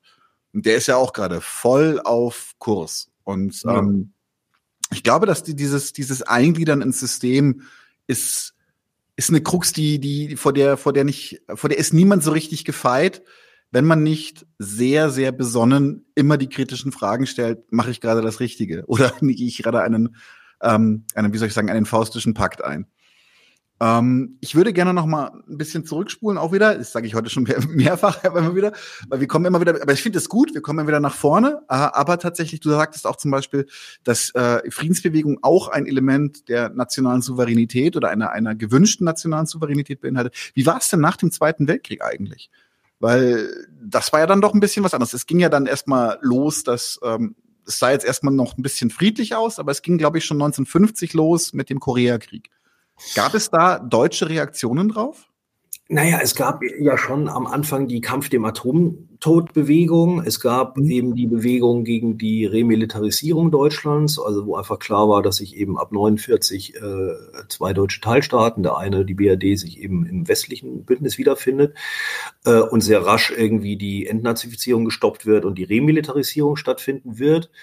Ähm, der Koreakrieg spielte natürlich sich äh, nochmal fernab des europäischen Schauplatzes ab, ja, und ist einer der der, der wahnwitzigsten Kriege, also der sich ja im Grunde, äh, also mit unvorstellbar vielen Toten, ja, ähm, aus dem Grenzkonflikt wird im Grunde ein Großkonflikt, ähm, in dem äh, China und die Sowjetunion engagiert sind, aber sozusagen auch gar nicht so sehr an einem Strang ziehen. Aber äh, gleichzeitig hat in den 50er Jahren ähm, im antikommunistischen Establishment wurden sozusagen diese beiden großen Akteure des Weltkommunismus, die sich eben nicht grün waren, ja, die auch nicht irgendwie äh, äh, sich einig waren, sondern in einer Konkurrenz eigentlich äh, äh, agierten, die wurden als neuer Block gesehen. Und äh, das war der Hintergrund im Grunde für eine große Kampagne. Also in den USA war das ja diese, äh, dieser Mac McCarthyismus, ja, durch den Senator McCarthy mit einer unvorstellbaren äh, Kommunistenverfolgung und auch Verfolgung von allen möglichen Leuten, die eben jetzt diesem neuen äh, antikommunistischen ähm, Selbstbekenntnis äh, der USA nicht folgten. Ja, also man muss ja sagen, dass es noch ähm, relativ lange nach 1945 war das ja auch gar nicht so ausgemachte Sache. Ja, also es gab mit dem Franklin Delano Roosevelt, der vor Kriegsende gestorben ist, gab es ja jemand, der sozusagen schon stark auf eher eine Kooperation mit der Sowjetunion ähm, setzte. Dann mit Truman veränderte sich das, aber gleichzeitig gab es im Grunde noch so ein bisschen, gerade im Finanzministerium, die Morgenthau Boys, also Henry Morgenthau, die auch eher ähm, noch mit der Sowjetunion äh, gemeinsam auch im Geiste der alten Anti, äh, des alten Antifaschismus agieren wollten. Und das musste dann ja erstmal sukzessive äh, abgebaut werden. Äh, auch Hollywood war im Übrigen ähm, eher durchaus in Teilen äh, prosozialistisch eingestellt oder nicht gerade auf, äh, auf ja, äh, Antikommunismuskurs, Charlie Chaplin und andere. Also da sollte mit einem harten Besen durchgefegt werden. Äh, und ähnliches spielte sich dann eben ein bisschen zeitversetzt auch in der BRD ab. Ähm, unter äh, Adenauer, wo es eben zu einer großen Kommunistenverfolgung kam, also der Verbot, das Verbot der KPD 1956, die ja eine der führenden Parteien war in dieser frühen Mobilisierung gegen die Remilitarisierung. Und ähm, also im Übrigen wurde ja die KPD dann als äh, verfassungsfeindlich äh, ausgeschrieben. Mittlerweile weiß man durch historische Forschung, dass das Verbot selbst verfassungsfeindlich ist. Also eine völlige äh, Einflussnahme der Politik auf die ja erstmal unabhängigen Gerichte. Ähm, na gut, also es war politisch gewollt, ja, äh, die, die Kommunisten da ähm, aus dem Rennen zu schicken. Und in anderen Ländern ja auch. Also wir, wir wissen, dass äh, gerade wenn wir jetzt zum Beispiel nach Italien gucken, ähm, gab es sehr starke Einflussnahme von Seiten äh, der USA. Also wenn wir jetzt auch nochmal äh, später schauen. Äh, die Frühphase ist sowieso interessant, also diese Nachkriegszeit, Italien, äh, aber auch Griechenland und so weiter und so fort, also wo geguckt wurde, dass diese Länder eben der westlichen Hemisphäre zugeschlagen werden. Ähm, hat und sich dort Massaker nicht halt gemacht auf jeden Fall, auf jeden Fall. Ähm, aber das ist jetzt noch, wäre jetzt nochmal eine spezielle äh, Debatte, ja, darauf ja. einzugehen. Also auch nochmal, welche Rolle spielten da die KPen, welche Rolle spielte Moskau unter Stalin mhm. und, und so weiter und so fort. Hochspannend. Ähm, aber de facto hat natürlich, also längerfristig, dieser Koreakrieg hat auch dazu geführt, dass man natürlich dann irgendwie ähm, auch in der deutschen Bevölkerung, ja, also die Teilung war akzeptiert, auch die Teilung sozusagen Deutschlands war akzeptiert. Man hatte das Angstbild ähm, eines übermächtigen Kommunismus, ja, sah im Grunde immer noch fernab der realen Politik ähm, der Sowjetunion, die ja mit Stalin eigentlich schon lange sozusagen auf Sozialismus in einem Land äh, abzielte und eben keine weltrevolutionären Bestrebungen hatte. Trotzdem wollte man ein, äh, expan eine expansive Sowjetunion äh, sehen. Und China war ja mit ganz anderen Sachen beschäftigt, nämlich mit einem eigentlich sehr äh, rapiden Industrialisierungsprojekt, äh, einer unheimlichen Beschleunigung, also um aus dieser de facto kolonialen äh, oder spätkolonialen Situation sich äh, rauszuarbeiten. Ähm, aber trotzdem führt der Koreakrieg natürlich zu dem äh, Angstbild, ja, also die rote und die gelbe Gefahr. Das war natürlich was, was in den 60er Jahren mit dem Vietnamkrieg ähm, äh, nochmal einen neuen Höhepunkt mhm. erlangt. Lass uns doch tatsächlich, weil du, weil ich finde es immer sehr, sehr schön zu, zu schauen, so, so, ähm, was war die Rolle zum Beispiel der Linken in diesen Friedensbewegungen? Und du ähm, äh, wie hat sich zum Beispiel die Linke im Koreakrieg in Deutschland verhalten? War die gerade noch zu sehr mit diesen antikommunistischen Repressionen beschäftigt, um sich dazu äh, formieren gegen, gegen die Kriege oder? Ich tatsächlich, also beim Koreakrieg muss ich echt sagen, bin ich ziemlich. Ich muss, ja auch, ich muss ja auch ganz ehrlich sagen, die Linke und der Koreakrieg, ja, das wäre mal irgendwie ein, äh, ein, ein Buchprojekt, ja, das irgendjemand mal in Angriff nehmen äh, sollte. Ähm, ich denke, es hat natürlich eher Auswirkungen gehabt auf die US-amerikanische Linke.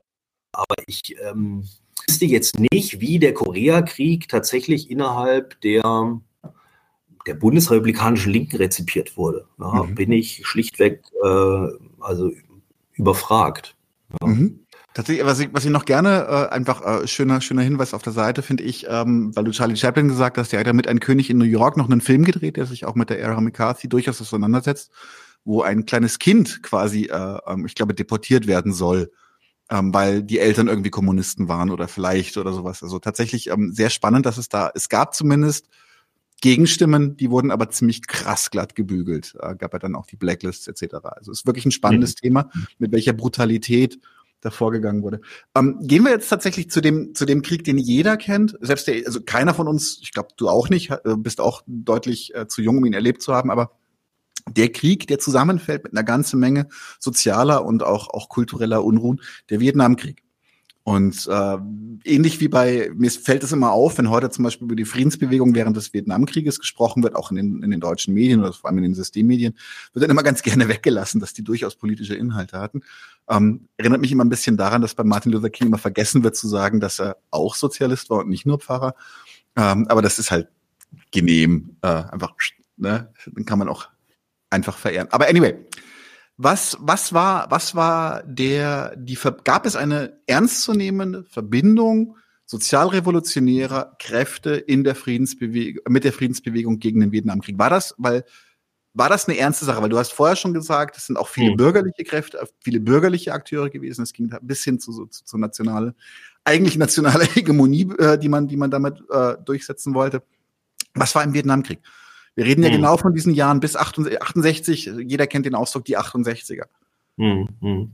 Naja, ich denke, es gab natürlich davor schon, 50er, 60er Jahre, gab es die sogenannte Ostermarschbewegung. Ja, die mhm. kommt ja im Grunde, die hat überhaupt gar keine deutsche Tradition, sondern soweit ich weiß, eine englische. Ja, mhm. äh, kommt auch so ein bisschen aus dem linksbaptistischen, also linkschristlichen äh, Milieu, soweit ich weiß. Ähm, und die Ostermärsche, die wurden eben all, jede Ostern hatte sich da so ein, ähm, so ein Friedensmilieu gezeigt, ähm, das eben sehr, sehr stark gegen die äh, Gefahr eines Atomkriegs mobil gemacht hat. Und mit den 60er Jahren, mit dem Vietnamkrieg, hat sich natürlich eine andere, neue Bewegung formiert, für die die Friedensbewegung, die eben sehr stark aus so einer, äh, ja, auch wirklich aus so einer christlichen und idealistisch-pazifistischen Position schöpfte, für die war die Ostermarschbewegung dann einfach zu brav, zu naiv, ja, auch nicht radikal genug, ja, weil natürlich mit 1968 was auftrat, ähm, was ja relativ neu ist, ja. Also es formierte sich nicht nur eine neue Linke, ja, und hat sozusagen die alte Linke, die immer sehr, ähm, naja, auf äh, Ordnung und eben Orientierung auf Moskau aus war, ähm, äh, überschritten, sondern es gab im Grunde ganz, ganz viele neue Bewegungen, die sich einfach an dem gestoßen haben, was vorherrschend war. Und vorherrschend war ein keynesianischer, fordistischer Kapitalismus, der spezifische Rollenerwartungen hatte, spezifische ähm, Lebensläufe vorsah, der ähm, also hier gerade in westlichen Metropolen natürlich Frauen eine bestimmte Rolle zugewiesen hat, ähm, jungen Lehrlingen bestimmte ähm, ja, Rollen äh, aufoktroyiert hat, äh, aber auch Studenten bestimmte Dinge sozusagen abverlangt, dass sie eben die künftige Elite soll, die völlig unragt ähm, die, die, die Zukunft, also die Gesellschaft äh, in Zukunft äh, leiten und lenken. Ne? Und das ist natürlich nicht nur wegen des Vietnamkriegs, ja, aber wegen des Vietnamkriegs zu einer globalen, äh, hat sich eine Bewegung verdichtet von Leuten, die auf diesen ähm, fordistisch keynesianischen Kapitalismus keine Lust mehr hatten. Ja, also man muss es wirklich auch, das ist jetzt so trivial ausgedrückt, aber es ist so. Es gab sozusagen die Verweigerung von Frauen ihre Hausfrauenrolle einzunehmen. Es gab die Verweigerung von äh, Studenten ihre ordentliche Studentenrolle einzunehmen. Ähm, es gab natürlich aus den USA die Kritik des modern, könnte man sagen, Racial Capitalism. Äh, damals ging es am Anfang noch um eine ja, Bürgerrechtsbewegung, die sich dann aber sehr, sehr schnell aufgrund der Gewalt äh, der, der weißen Vorherrschaft natürlich militant äh, äh, aufstellte. Ähm, Black Power und so weiter und so fort. Und das wurde wiederum hier rezipiert. Ähm, und es zeigt dann eben auch global, dass der ähm, globale Kapitalismus mit den USA als äh, Hegemonen, die USA konnten ja nach dem Zweiten Weltkrieg eben England als die eigentlich führende äh, kapitalistische Hegemonialmacht äh, definitiv sozusagen ähm, aus dem Rennen schmeißen. Ja, also beim Ersten Weltkrieg äh, klang es schon mal an mit dem Kriegseintritt der USA. Nach dem Zweiten Weltkrieg war es dann tatsächlich so, also mit ähm, auch dem Dollar als Leitwährung und anderem.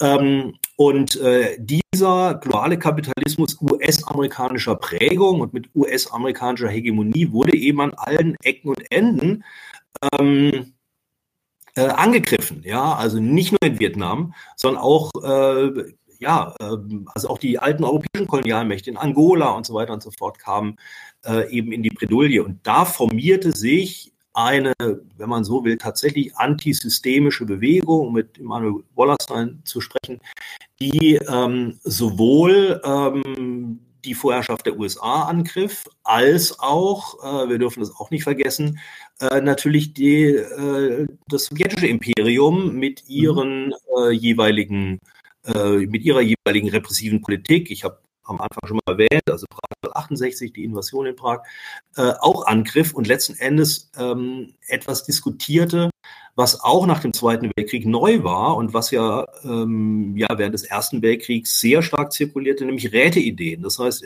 dass gesagt wurde, wir müssen wegkommen von ähm, einer Gesellschaft, die einer verwalteten Welt, ja, wie es mit Adorno äh, bezeichnet wurde, die ähm, aufgeteilt ist in zwei autoritäre äh, Blöcke, die jeweils irgendwie unterschiedlich performiert sind ähm, wir müssen uns in irgendeiner Form wieder, ähm, also das, das Konzept der Demokratie ernst nehmen, und zwar im Sinne einer radikalen Demokratie, also Rätekonzepte ähm, und anderes. Und da flossen diese ganzen Bewegungen, von denen ich gesprochen habe, äh, flossen zusammen. Also 68 war nicht nur eine Antikriegsbewegung, das Antikriegsmoment spielte eine wichtige Rolle, ja.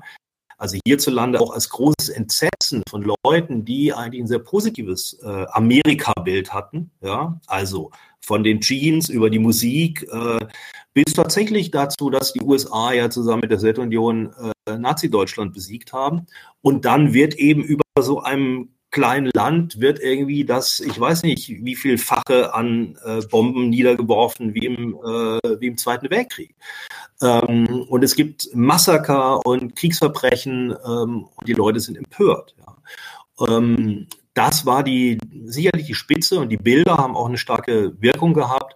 Diese 68er Bewegung auch ähm, global miteinander ähm, zu, ja, zu, zu verknüpfen. Ja, also der Vietnamkrieg war da sicherlich wichtig, weil natürlich die jeweiligen Konflikte waren auch nationale, ja, Notstandsgesetz in der BRD, spezifische Situationen in Japan, spezifische Situationen in Italien, England und so weiter und so fort. Ja. Aber ähm, das Interessante ist ja tatsächlich, und das ist, glaube ich, von daher auch wichtig, weil wir in einer eigentlich ähnlichen Situation sind. Wir kriegen die aktuellen Fragen ja gar nicht mehr über eine bloße Antikriegs- oder eine Friedenshaltung in irgendeiner Form adäquat formuliert, sondern die Dinge, die vielleicht 1968 zusammenkamen, ja, und die dann vielleicht auch nochmal mit dem Auftauchen der sogenannten Globalisierungsbewegung 1999 aufkamen.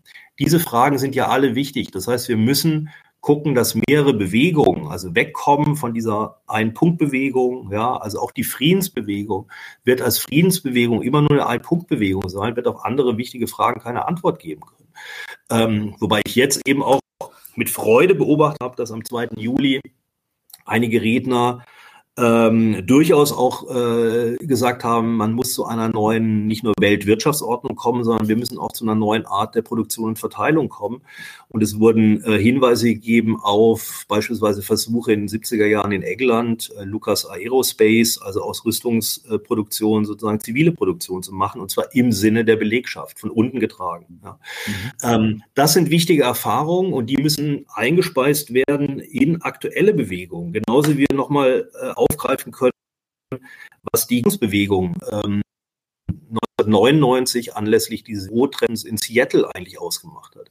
Da kamen radikale Feministinnen, äh, Umweltbewegte, äh, Arbeiterbewegung äh, zusammen. Und ich denke, wir sind mittlerweile auch in einer Situation, wo natürlich Friday for Future und Leute, die äh, den fossilen Kapitalismus kritisieren, eigentlich ins Gespräch kommen müssen mit den Resten der Arbeiterbewegung, mit einer Friedensbewegung, die nicht nur zu einem kapitalistischen Frieden zurück will, sondern tatsächlich irgendwie auch äh, den kapitalistischen Normal oh, jetzt bist du gerade Normalzustand kritisiert.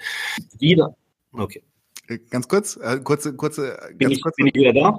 Äh, jetzt bist du wieder da. Wiederhol nochmal. Äh, fang nochmal von vorne an mit deinem letzten Seit okay, naja, ich habe jetzt einfach nur der Hoffnung äh, Ausdruck verliehen, mhm. äh, dass diese unterschiedlichen Bewegungen zusammenkommen. Also Friday for Future und die Leute, die den fossilen Kapitalismus kritisieren, mit ähm, Vertretern ähm, und ja Basisaktivisten eines Klassenkampfs und einer Arbeiterbewegung ähm, da wird es auch Konflikte geben, ja, aber mhm. äh, man, man kommt da nicht umhin. Mit Leuten aus der Friedensbewegung, mit auch Stimmen des radikalen Feminismus, denn im Krieg wird, werden immer Männlichkeitskonzepte ähm, brachialster Art sozusagen zirkulieren. Ja, das heißt, wir brauchen da auch äh, einen Feminismus von unten und eben keine feministische Außenpolitik, die in Panzerschicken sich äh, austobt. Ähm, das wird wichtig sein, ja, also dass wir in Zukunft ähm, weil wir unter Umständen aufgrund der Situation, dass die Gaspreise steigen, ja, dass es wirklich irgendwie auch den unteren Klassen hierzulande massiv an den Kragen geht, könnte es sein, dass es sowas gibt wie in Frankreich Gelbwestenbewegungen, ja, erstmal unpolitische äh, Bewegungen oder un scheinbar unpolitische die sich entlang von den Bread and Butter Issues bewegen. Und mhm. wenn es dann nicht gelingt, dass hier eine Linke mit emanzipatorischen Ideen auf der Straße ist und die Erfahrung dieser anderen Bewegungen alle miteinander diskutierbar und zirkulierbar macht, dann gucken wir blöde aus der Wäsche. Dann kriegen wir sozusagen genau das wieder, was es auch schon während dieser Corona-Phase gab, dass nämlich die Linke sich zu Hause in die digitalen Welten zurückgezogen hat und gar nicht mehr auf der Straße war. Ja. Oder, und oder das ist tatsächlich Pamphlete veröffentlicht hat und dachte, das wäre jetzt der große Wurf von links. Maybe, richtig, genau. Das äh, gilt es tatsächlich zu vermeiden. Also ich sehe äh, eine große, dafür, ja, muss, glaube ich, auch einiges passieren. Und wir dürfen, wir müssen auch, auch selbst historisch denken und auch die Erfahrungen von Bewegungen mhm. nicht einfach so äh, aus dem Blick verlieren. Mhm. Wenn wir jetzt zum Beispiel, ich würde gerne noch einen, einen, einen Zäsurpunkt mit aufgreifen und äh, bevor wir, bevor wir dann wirklich auch so ein bisschen Resümee fahren darüber. Ähm, ich möchte kurz noch springen zum, äh, ich weiß nicht genau, was passiert ist, als die Amis in, in, in Panama eingefallen sind, äh, ob da irgendwer überhaupt reagiert hat, war ja schließlich die größte Landinvasion seit dem D-Day. äh, aber ähm, habe ich wirklich nichts zu gefunden. Aber als die, der, der zweite Golfkrieg im Irak mit der Besetzung Kuwaits sich zugespitzt hat, da war ja tatsächlich das erste Mal, dass aus linker Ecke ein Ja für den Krieg kam. Ein relativ klares sogar. Ähm, hm. Ist naja, das Panama, ein man könnte noch sagen, ja. Red du erstmal dann. Ich meine Kamera eigentlich aus? Ist, ähm, hänge ich wieder oder ist, ist alles soweit? Es hackt okay? immer wieder mal so ein bisschen, aber manchmal dann wieder, ist, ist, okay. ich kann es gerade nicht festmachen. Bleib, bleib, mal, bleib mal sichtbar. Okay. Ähm, okay. Ähm, ähm also weil du Panama sagst, es gab natürlich auch äh, die ähm, der kurze Krieg gegen Granada gab es auch noch mhm. und es gab natürlich äh, die Libyen-Bombardierung, also Tripolis-Bombardierung, solche Dinge. 80er Jahre, das wurde ja im Grunde in einem relativ äh, agilen, internationalistischen und auch antiimperialistischen Milieu wurde das sehr wohl rezipiert. Mhm. In der Friedensbewegung, ähm, breite Bewegung nicht. Ja, also das ähm, äh, deswegen brauchte natürlich, also du sprichst von dem von der 1991, ja, da mhm. tauchte tatsächlich wieder eine sehr, sehr breite äh, Bewegung auf, auch eine sehr breite Schüler, Schülerinnen. Ähm, ja, und jetzt muss ich acht geben, dass ich nicht zu viel da sozusagen äh, biografisch überstülpe, weil da war ich äh, sozusagen auch aktivistisch unterwegs in der Zeit, auch eine sehr prägende Zeit. Ich habe dazu einen Artikel geschrieben im Freitag. Ähm, also wir waren tatsächlich so als ähm, ja, militaristisch-anarchistische Schüler, Schülerinnen sehr engagiert ähm, in, in diesem Krieg für eine neue Weltordnung. Ganz kurz. Was war Krieg, der erstmal unlogisch war? Ganz kurz, mach mal die Kamera doch aus, weil es hackt gerade wieder ganz schlimm. Vielleicht erholt sich das dann ein bisschen. So, genau. Du warst gerade bei nicht zu, nicht zu biografisch, weil du auch aktivistisch unterwegs warst. Aber, und nach dem Aber machen wir weiter. Ah, okay. Ähm, ja, ja, genau. Also wollte wollt ich nur äh, erzählen. Also äh, wir waren da sozusagen als, äh, als Schülerin, als Anne Oh, jetzt bist du gerade komplett weg. Also das hat leider gar nichts gebracht. Ich glaube, wir haben ein Problem. Nee, hat, hat leider ja. nichts gebracht. Also ich weiß nicht, woran es hakt. Vielleicht ist es einfach jetzt hier meine Internetverbindung. Mhm. Ähm, probieren wir, gerade geht's wieder einigermaßen, probieren wir es einfach. Jetzt sind, jetzt sind wir ja in den letzten Zügen eh. Okay. Ich meine, das ist jetzt schwierig, ja. Ich könnte natürlich jetzt nochmal ausholen. Der Krieg 1991 von den USA war ja UNO legitimiert. Das war sozusagen mhm. so, wenn man jetzt so rechtlich guckt, kein völkerrechtswidriger äh, Krieg. Ja. Ähm, sowieso hat abgewunken, ja, also China hat schon Kuwait, den Irak äh, von Saddam Hussein.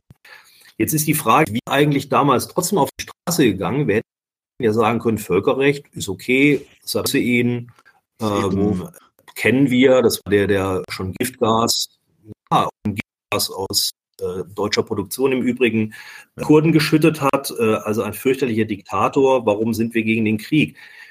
Naja, äh, tatsächlich war das die Haltung von sehr, sehr vielen Leuten zu sagen, dieser Krieg ist mehr als nur eine Bestrafung von Saddam Hussein und äh, ja, eine Wiederherstellung ähm, von, von ja, staatlicher Ordnung im arabischen Raum, ja, also Kuwaits.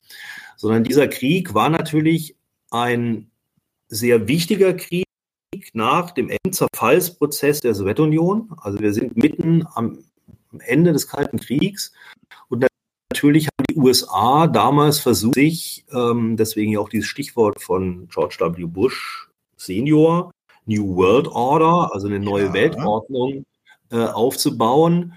Und ähm, man kann natürlich sagen, so waren auf jeden Fall unsere damaligen Analysen, ich würde die teilweise immer noch so unterschreiben. Hört ihr mich oder hörst du mich? Ja, ja okay. Alles gut. Äh, gut. Ähm, die USA natürlich mit ihrer gigantischen Verschuldungspolitik, die auch äh, ab den 70er Jahren war und die auch mit dem äh, Vietnamkrieg zusammenhing, ähm, im Grunde in einem sukzessiven Niedergangsprozess war. Ja, das hat man damals nicht so richtig äh, sehen wollen, weil erstmal die Großmacht, die untergegangen ist, war die Sowjetunion. Äh, die USA befinden sich auch, wenn man jetzt Systemtheorie oder auch Krisentheoretikern, Brenner und anderen Glauben schenken will, befinden sich im Grunde seit den 70er Jahren auch in tendenziellen, ähm, einer tendenziellen Krise ja, oder in einer strukturellen Krise. Und dieser strukturellen Krise wird immer wieder begegnet mit unterschiedlichen Manövern und Strategien. Und äh, Kriege gehören dazu. Also der Krieg 1991 unter George W. Bush war auch nochmal der Versuch, gerade in dieser Region sich als USA, als Hegemonialmacht zu behaupten, auch global behaupten. Ähm, der äh, Krieg der NATO gegen äh, Serbien 1999 hatte im Übrigen unter Clinton, damals war ja George, mhm. äh, war ja ähm, Bill Clinton der Präsident, hatte auch Komponente, äh, in dem europäischen Kriegsschauplatz aktiv zu werden und durchaus auch zu gucken, dass man äh, die klassische NATO-Doktrin ausführt, die Russians out, die Russen draußen und die Germans unten. Ja, also nach 1990 wollte man gucken, dass irgendwie äh, die Deutschen unten bleiben. Sind sie ja dann auch, also mit den Atlantizisten der Grünen. Ähm, und 2003 äh, gab es dann natürlich in der Folge von 9-11, ähm, 2001 äh, gab es den Versuch dieser Neocons und unter George W. Bush äh, dann eben sich nochmal weltweit zu beweisen und ähm, ja die US-Hegemonie mit kriegerischen Mitteln äh, zu behaupten. Und seitdem, seit dem Scheitern dieser Politik im, in Irak, aber vor allem auch in Afghanistan, gibt es ja immer so eine Pendelbewegung in der US-Administration zwischen Isolationisten und Interventionisten. Aber de facto geht es um ein Programm to make, also um Amerika wieder äh, great again zu machen. Äh, und auf welcher Strategie, also durch welche Art man das ähm, gelingen oder auf welche Art das gelingen kann, das ist umstritten. Ähm, aber das ist das Ziel. Ja, da unterscheiden sich im Grunde auch beiden nicht großartig ähm, von Trump. Ja, das sind nur unterschiedliche Strategien, die gewählt werden oder Einzelentscheidungen. Ähm, und insofern würde ich sagen, also diese Kritik der äh, US-amerikanischen Politik, das wird aktuell ja sehr stark irgendwie ähm, auch moralisch verunglimpft. Ja, man ist dann sehr schnell Anti-Amerikaner oder eben jetzt im aktuellen Geschehen ist man dann Putin-Versteher oder Whataboutist oder sonst was. Aber ich denke auch, dass wir da durchaus ja ähm, richtige Referenzen haben, beispielsweise nach wie vor der alte Noam Chomsky, der eben daran festhält und sagt, also wir dürfen äh, das Agieren der USA ähm, als sozusagen auch die, die Land, äh, das an der Spitze der NATO steht, nicht außer Acht lassen. Und ähm, von daher denke ich, äh, wir sollten uns da nicht so einschüchtern lassen, mhm. wenn es um die äh, Gründe jetzt auch des aktuellen Konflikts geht. Ähm, es gibt sehr viel Wissen, sehr viel Gegenwissen ähm, der äh, Bewegung gegen äh, die Kriege der letzten Jahre. Und dieses Gegenwissen sollte sozusagen nicht einfach jetzt äh, vergessen werden und irgendwie in der, der Geschichte wissen werden. Und äh, ähm, ukrainischen bewaffneten Einheiten, die sich selbst anti autoritär oder sonst was nennen, an und ist jetzt in Ehrfurcht erstarrt, sondern es gibt durchaus ähm, auch ein Wissen über die Rolle der NATO ja, äh, weltweit und ähm, bis heute und natürlich äh, lässt sich der aktuelle Konflikt äh, zwischen Russland ähm, bzw. der Angriffskrieg Russlands gegen die Ukraine auch wirklich nicht sinnvoll diskutieren, ohne ähm, die Entwicklung seit 1991, ja, also Zusammenbruch der Sowjetunion, die Kriege der USA und die NATO-Osterweiterung in, in, in, irgendeiner Form in Rechnung zu stellen. Also wer das sozusagen ausblenden will, denkt unhistorisch ähm, und findet sich automatisch dann wieder in so einer un, ja, wirklich unhistorischen Entrüstungshaltung äh, der reinen Präsenz, ja. Performativ, ähm, rein performativ. Ja, richtig. Und ähm, natürlich hat es dann auch äh, Folgen. Also, weil dadurch können natürlich, kann natürlich die deutsche Ausrüstungspolitik, also das 100 Milliarden Paket legitimiert werden, können, können die, also die Lieferungen von Waffensystemen an die Ukraine legitimiert werden, obwohl man ja irgendwann mal gesagt hat, man liefert keine Waffen in Kriegsschauplätze und Konfliktzonen. Aber gut, das ist interessant ist, dass es in jeder Hinsicht ahistorisch und unwissenschaftlich ist, weil als wenn Waffenlieferungen Kriege beenden würden. Verlängern sie nur. Das heißt also im Grunde selbst, selbst, selbst die moralische Entrüstung, wir wollen keine Toten, ähm, wird nicht Rechnung getragen, weil man verlängert, also man garantiert quasi mehr Tote, indem man den Krieg künstlich verlängert. Ja. Also selbst, selbst das, es, es, es, es wird halt hinten und vorne kein Schuh draus. Ich würde gerne noch eine oder ein, zwei Fragen stellen. Eine Frage, die ich noch stellen möchte, ist, weil auch gerade mit dem, mit dem Irakkrieg damals mit Kuwait, ähm, da gab es ja zum Beispiel, ich glaube, das war, war, war das nicht, korrigiere mich, wenn ich falsch liege, aber ich glaube, Gremlitzer hat damals schon, äh, war eher für eine Intervention im, im ähm, äh, der Amerikaner. Ist das vielleicht eine Kontinuität? Hat sich quasi die, die, die Haltung der, der, ich sage jetzt bewusst und absichtlich provokant, der scheinbar Linken von damals zu den scheinbar Friedens, also der, den scheinbaren Friedensparteien von heute, ist das eine Kontinuität für dich? Ach, das ist ja kompliziert, ja. Also, weil ich glaube, äh, konkret 1991, mein Vater hat konkret abbestellt. Der war einer derjenigen, die immer konkret gelesen haben, schon seit den frühen 60er Jahren und dann 1991 wurde äh, konkret abbestellt, ja haben viele gemacht, ja, weil tatsächlich dieses Einschwenken auf die US-Politik und auf den Krieg, das äh, war in einem bestimmten, also das äh, ging nicht, ja. Äh, es kommt natürlich dazu, es kommt auf die Begründung an. Wir wissen ja alle, dass Saddam Hussein Israel mit Skat-Raketen bedroht hat. Ja, und wir wissen das konkret natürlich gerade auch nachdem die Sowjetunion als der Ort der Hoffnung verloren gegangen ist, als traditionslinkes und sozialistisches Blatt, sich konkret ausgerechnet Israel als diesen Ersatz, dieses Surrogat der Weltrevolution irgendwie rausgesucht hat und auch sozusagen dort in Israel natürlich die äh, Geschichte des Zweiten Weltkriegs ja als Opfernation und so weiter da rein projiziert. Ja, du weißt, dass ich das so, dass ich das falsch finde, was da konkret diese Deutschen machen. Okay, aber das waren, glaube ich, und auch für Port und auch Faisal und wie sie alle hießen, ähm, so gegen die Friedensbewegung Front zu machen und dann tatsächlich auch diesen US-Krieg äh, zu unterstützen. Port hat es ja im Nachhinein noch bedauert, Kremlitzer ist, glaube ich, ein ganz eitler Fatzke, der würde nie irgendwas bedauern, der hatte immer recht, äh, also der ah. muss immer recht haben. Und äh, genau, und äh, Eike Geisel ist zu früh gestorben, keine Ahnung. Auf jeden Fall, ähm, naja, wenn wir jetzt gucken, äh, konkret hat ja, das ist ganz lustig, jetzt eigentlich gerade sich von etlichen Autoren getrennt, äh, die eher, ich sage jetzt mal, so eine ähm, naja, pro-imperiale, pro-imperialistische oder mhm. pro-west äh, Position ähm, treten, ähm, beziehungsweise die haben sich von konkret getrennt oder wie auch immer.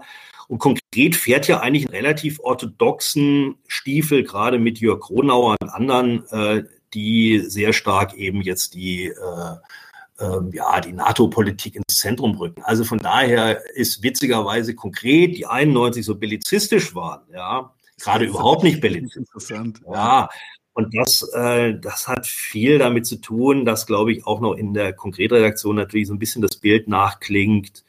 Ähm, naja, wobei ich finde eigentlich, ich habe jetzt in den letzten Ausgaben eigentlich nur ganz okay Sachen gelesen, muss ich sagen. Es gab auch eine, einen Text von einem, ähm, ich glaube, zumindest des russischen mächtigen Autors, der jetzt bei UNRAS, dem UNRAS Verlag, ein Buch über die russische Linke und den Krieg veröffentlicht. Das fand ich einen unheimlich guten äh, Aufsatz, weil er eben jetzt auch kein Blatt von Mund nimmt, was diesen russischen Kapitalismus anbelangt. Ja. Und äh, im Grunde auch diese, also sehr einseitige Position jetzt nur auf die NATO zu fokussieren, also der eine Absage erteilt. Ich glaube, mhm. es ist, wir sind tatsächlich in schwierigen Zeiten, ja. Ähm, wir dürfen, ja, also es ist, das sind schwierige Zeiten, die sozusagen wieder zu Überforderungen einladen, ja. Und schwierige mhm. Zeiten, die zu Überforderungen einladen, sorgen immer dafür, dass ja, die einen äh, sowieso dann gehen und sich anpassen oder die anderen dann alles ganz einfach haben wollen. Ja. Ähm, es ist, glaube ich, kompliziert, aber ich denke, was wir schon festhalten sollten, und es wären so ein paar Essentials, also das Wichtige der Zimmerwalder Linken äh, zu sagen Nein zum Optimismus. Ja, und ich glaube, der mhm. Opportunismus ist so ein bisschen die, die Krankheit unserer Zeit. Ja, und das äh, umfasst, glaube ich, solche Leute, wenn du ihn nicht magst, von Sascha Lobo bis Dennis Yücel und wie sie alle heißen. Ja, und ich glaube auch, dass der sich in der äh, Partei Die Linke sehr, sehr breit gemacht hat. Und das äh, beobachte ich auch mit einigen Erstaunen und einigen Sorgen. Kenne, glaube ich, wieder. Kann das sein? Ja, ein bisschen, aber also ich habe dich noch gut gehört. Das Bild hat gestockt, aber der Ton war bei mir noch in Ordnung. Also einfach, einfach fortfahren und zur Not äh, schreien die Leute im Chat, dass du es nochmal wieder Okay. Alles klar, alles klar. Es ist ja im Grunde Ich hätte es nicht verschreien sollen, weil jetzt. Nur ein Plädoyer zu sagen, also das Übel unserer Zeit. Genau, das Übel, nochmal bei das Übel unserer Zeit anfangen. Sorry, das ist jetzt gerade einfach ein bisschen, bisschen krätzig von der Verbindung. Der, ja, der, der, genau, der Opportunismus. Ja, Opportunismus, den müssen wir ja sozusagen auch, der kam in der Geschichte der Arbeiterbewegung, kam das immer als so ein Vorwurf, ja, mhm. also auch als ein moralischer Vorwurf, dann auch an die Mehrheitssozialdemokratie und nicht als ein politischer und auch äh, klassenpolitischer und auch ökonomisch begründeter. Ich glaube, wir leben tatsächlich in Verhältnissen, wo Leute auch ganz individuell über Opportunismus weiterkommen. Ja, also es gibt mhm. äh, sehr, sehr gute Analysen, was äh, den Sozialcharakter des Neoliberalismus ausmacht. Und der Sozialcharakter des Neoliberalismus ist per se ein opportunistischer. Das, der ist es zeichnet ihn aus, dass er flexibel auf alle möglichen als opportun erscheinenden Situationen zu antworten weiß und sich da irgendwie ganz flexibel und flott äh, einzureihen weiß in eine Mehrheitshaltung. Und ich glaube, das macht auch gerade sehr viele Journalisten, Journalistinnen aus. Man will nicht mehr anecken. Man will nicht anecken. Und das sind natürlich auch die Erfahrungen, die während der Corona-Pandemie ähm, bei Leuten angekommen ist und ähm, gleichzeitig wird es natürlich noch unterfüttert durch eine enorme Moralisierung des öffentlichen Diskurses, also wie schnell man Putin-Versteher wird, wie schnell man aus der öffentlichen äh, Sphäre verschwinden, wie sie da, die mit der Frisur, äh, Gabriele Kronisch, also klar, das ist eine Putin-Versteherin, ja gut, aber so what, ja, also kann doch eingeladen werden. Also Leute werden stigmatisiert zu Persona non grata, ähm, das ist schon bedenklich, ja. Das heißt, wir sind in Verhältnissen, wo sich der freie Westen sehr stark auf die Schulter klopft, ja, gegenüber Autokratien, die es tatsächlich gibt. Und Russland ist kein Spaß und China ist ein Spaß. Und ich denke, als libertärer Kommunist kann man nur sagen, diese Länder haben es verdient, ja, dass die drangsalierten unteren Klassen gegen ihre Herrschaft, also gegen Putin und sonst was aufstehen und sie wegfegen, ja. Aber dieser sogenannte freie Westen, der sich so auf die Schulter klopft, ja, sollte sich mal nicht so sehr auf die Schulter klopfen, sondern sich selbst überprüfen, wo er eigentlich selbst Unfreiheit, Autoritarismus und was weiß ich was alles produziert. Das ist sozusagen ein, Punkt, ähm, der mir wichtig ist, nochmal zu machen. Ja, also ähm, gegen den Strom zu denken, ja, äh, und nicht sofort als Querdenker dann irgendwie stigmatisiert zu werden. Das ist, glaube ich, wichtig.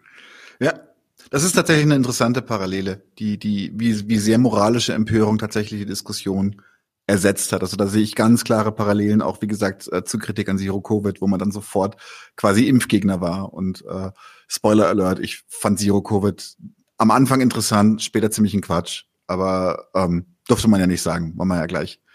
Äh, man, ja, man, das ist genau dieses, du bist entweder das eine oder das andere. Und wie gesagt, auch hier, wunderbar. Äh, ja, auch ich habe an, an, an, an diesen Strukturen nichts Gutes zu finden auf der einen als auch auf der anderen Seite. Und ich glaube, wir müssen da einfach auch ein bisschen, wie soll ich sagen, ein bisschen Theoriefestigkeit beweisen. Was, was ist, was, was, was wollen wir eigentlich wirklich? Was bedeutet unser, ich, ich bin, wir sind da ja tatsächlich in meinen Augen auf ziemlich einer Wellenlänge. Was bedeutet zum Beispiel für uns ein libertärer Kommunismus? Oder was bedeutet, fangen wir schon mal so an. Was bedeutet Kommunismus? Ist China kommunistisch? Nein. Ist Russland kommunistisch? Nein. Bad ab. So, brauchen wir, wir brauchen uns keine, keine großen Diskussionen dahin geben. Ähm, nur, und das ist halt genau das, das, was ich so entsetzlich finde, ist, ist dass, dass anscheinend die, die, die, die eine Seite, also für Liberallinke, Russland, China und sowas, scheint die schlimmere zu sein. Und das kann ich nicht ganz nachvollziehen, wie sie auf den Trichter gekommen sind, weil die andere Seite im Grunde, äh, wie gesagt, du sagst es ja. Du hast es ja gerade gesagt, ich wiederhole dich gerade nur, ähm, auch selber Autorität äh, oder, oder autoritative Systeme, Gewaltsysteme äh, hervorbringt, Krieg hervorbringt. Ich weiß nicht, hatte, neulich bin ich gefragt worden, irgendjemand hat das mal gesagt, dass äh, Kapitalismus trägt den Krieg in sich wie die Wolke den Regen und das finde ich einen sehr, sehr schönen Satz. Leider ist es so, genau. Und deswegen würde ich ja auch sagen, muss die Friedensbewegung auch zu einer antikapitalistischen Bewegung werden. Ja, das war meine letzte Frage tatsächlich. Aber ich, ich stelle sie trotzdem nochmal. Wie wichtig, also du hast es gerade schon gesagt, es muss, das 100 Prozent, aber wie wichtig ist für dich und was sind für dich Strategien, die man da verwenden kann? Wie wichtig ist es für dich, den eigenen sozialrevolutionären Gestus mit der Friedensbewegung zu verknüpfen? Naja, die, Die unmittelbaren Dinge ähm, liegen ja auf der Hand, wie zum Beispiel die Forderung, also die deutschen Waffenschmieden zu enteignen oder zumindest zu gucken, dass sie nicht profitieren von diesem gigantischen Aufrüstungsprogramm. Ja, das ist zum Beispiel ein Punkt. Dann, was so ein bisschen unterm Radar lief, dass natürlich auch eine Grundgesetzänderung ansteht. Ich glaube, was war das? Artikel 87a, keine Ahnung, das sind Notstandsgesetze. Ja, also das ist das, was sozusagen 68 auch ganz viele Leute auf die Straße ge gebracht hat, dass man die Bundeswehr im Falle eines Aufstands oder einer äh, möglichen ähm, Unordnung oder einer Bedrohung für die freiheitlich-demokratische Grundordnung, ja, dass man auch die Bundeswehr einsetzen kann. Alles solche Dinge, ja.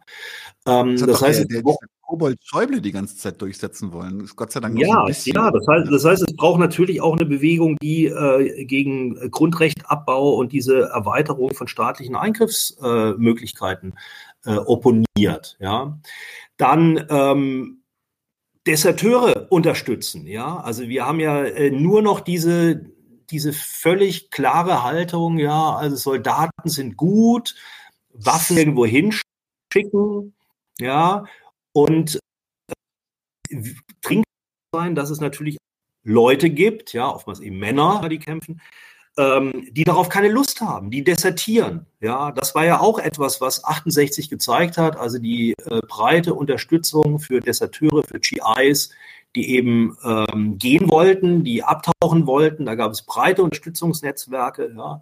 Ähm, auch hier, also ähm, zumindest, und wenn wir jetzt auch da vielleicht Schwierigkeiten haben, direkt äh, involviert zu sein, aber dass man überhaupt mal auf die Situation von Deserteuren hinweist, ja, und sagt irgendwie nicht alle wollen ähm, hier kämpfen oder für die territoriale Integrität oder fürs Vaterland oder für sonst was äh, sterben und andere erschießen. Also das ist nochmal wichtig. Und dann hatte ich ja schon mal die ganzen äh, Dinge genannt. Also ich glaube tatsächlich, dass ähm, eine Energiekrise auf uns zukommt. Ich glaube tatsächlich, dass sowas wie eine Gelbwestenbewegung entstehen könnte. Ich glaube tatsächlich, dass es einen großen Widerspruch gibt, der in irgendeiner Form äh, aufgelöst werden muss äh, zwischen der an den Fossilen. Das ist jetzt komplett untergegangen ab, äh, ab nach der okay. Gelbwesten. Ja.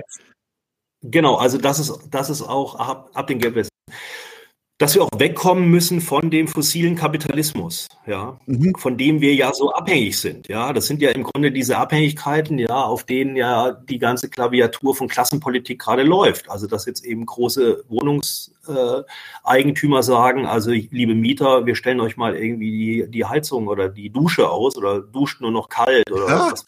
Ja. Ähm, also das heißt, wir müssen heizen. Ja, aber da gibt es ein paar, also da gibt es tatsächlich Widersprüche, die ich so leicht auflösen kann. Tatsächlich müssen wir, glaube ich, wegkommen vom fossilen Kapitalismus.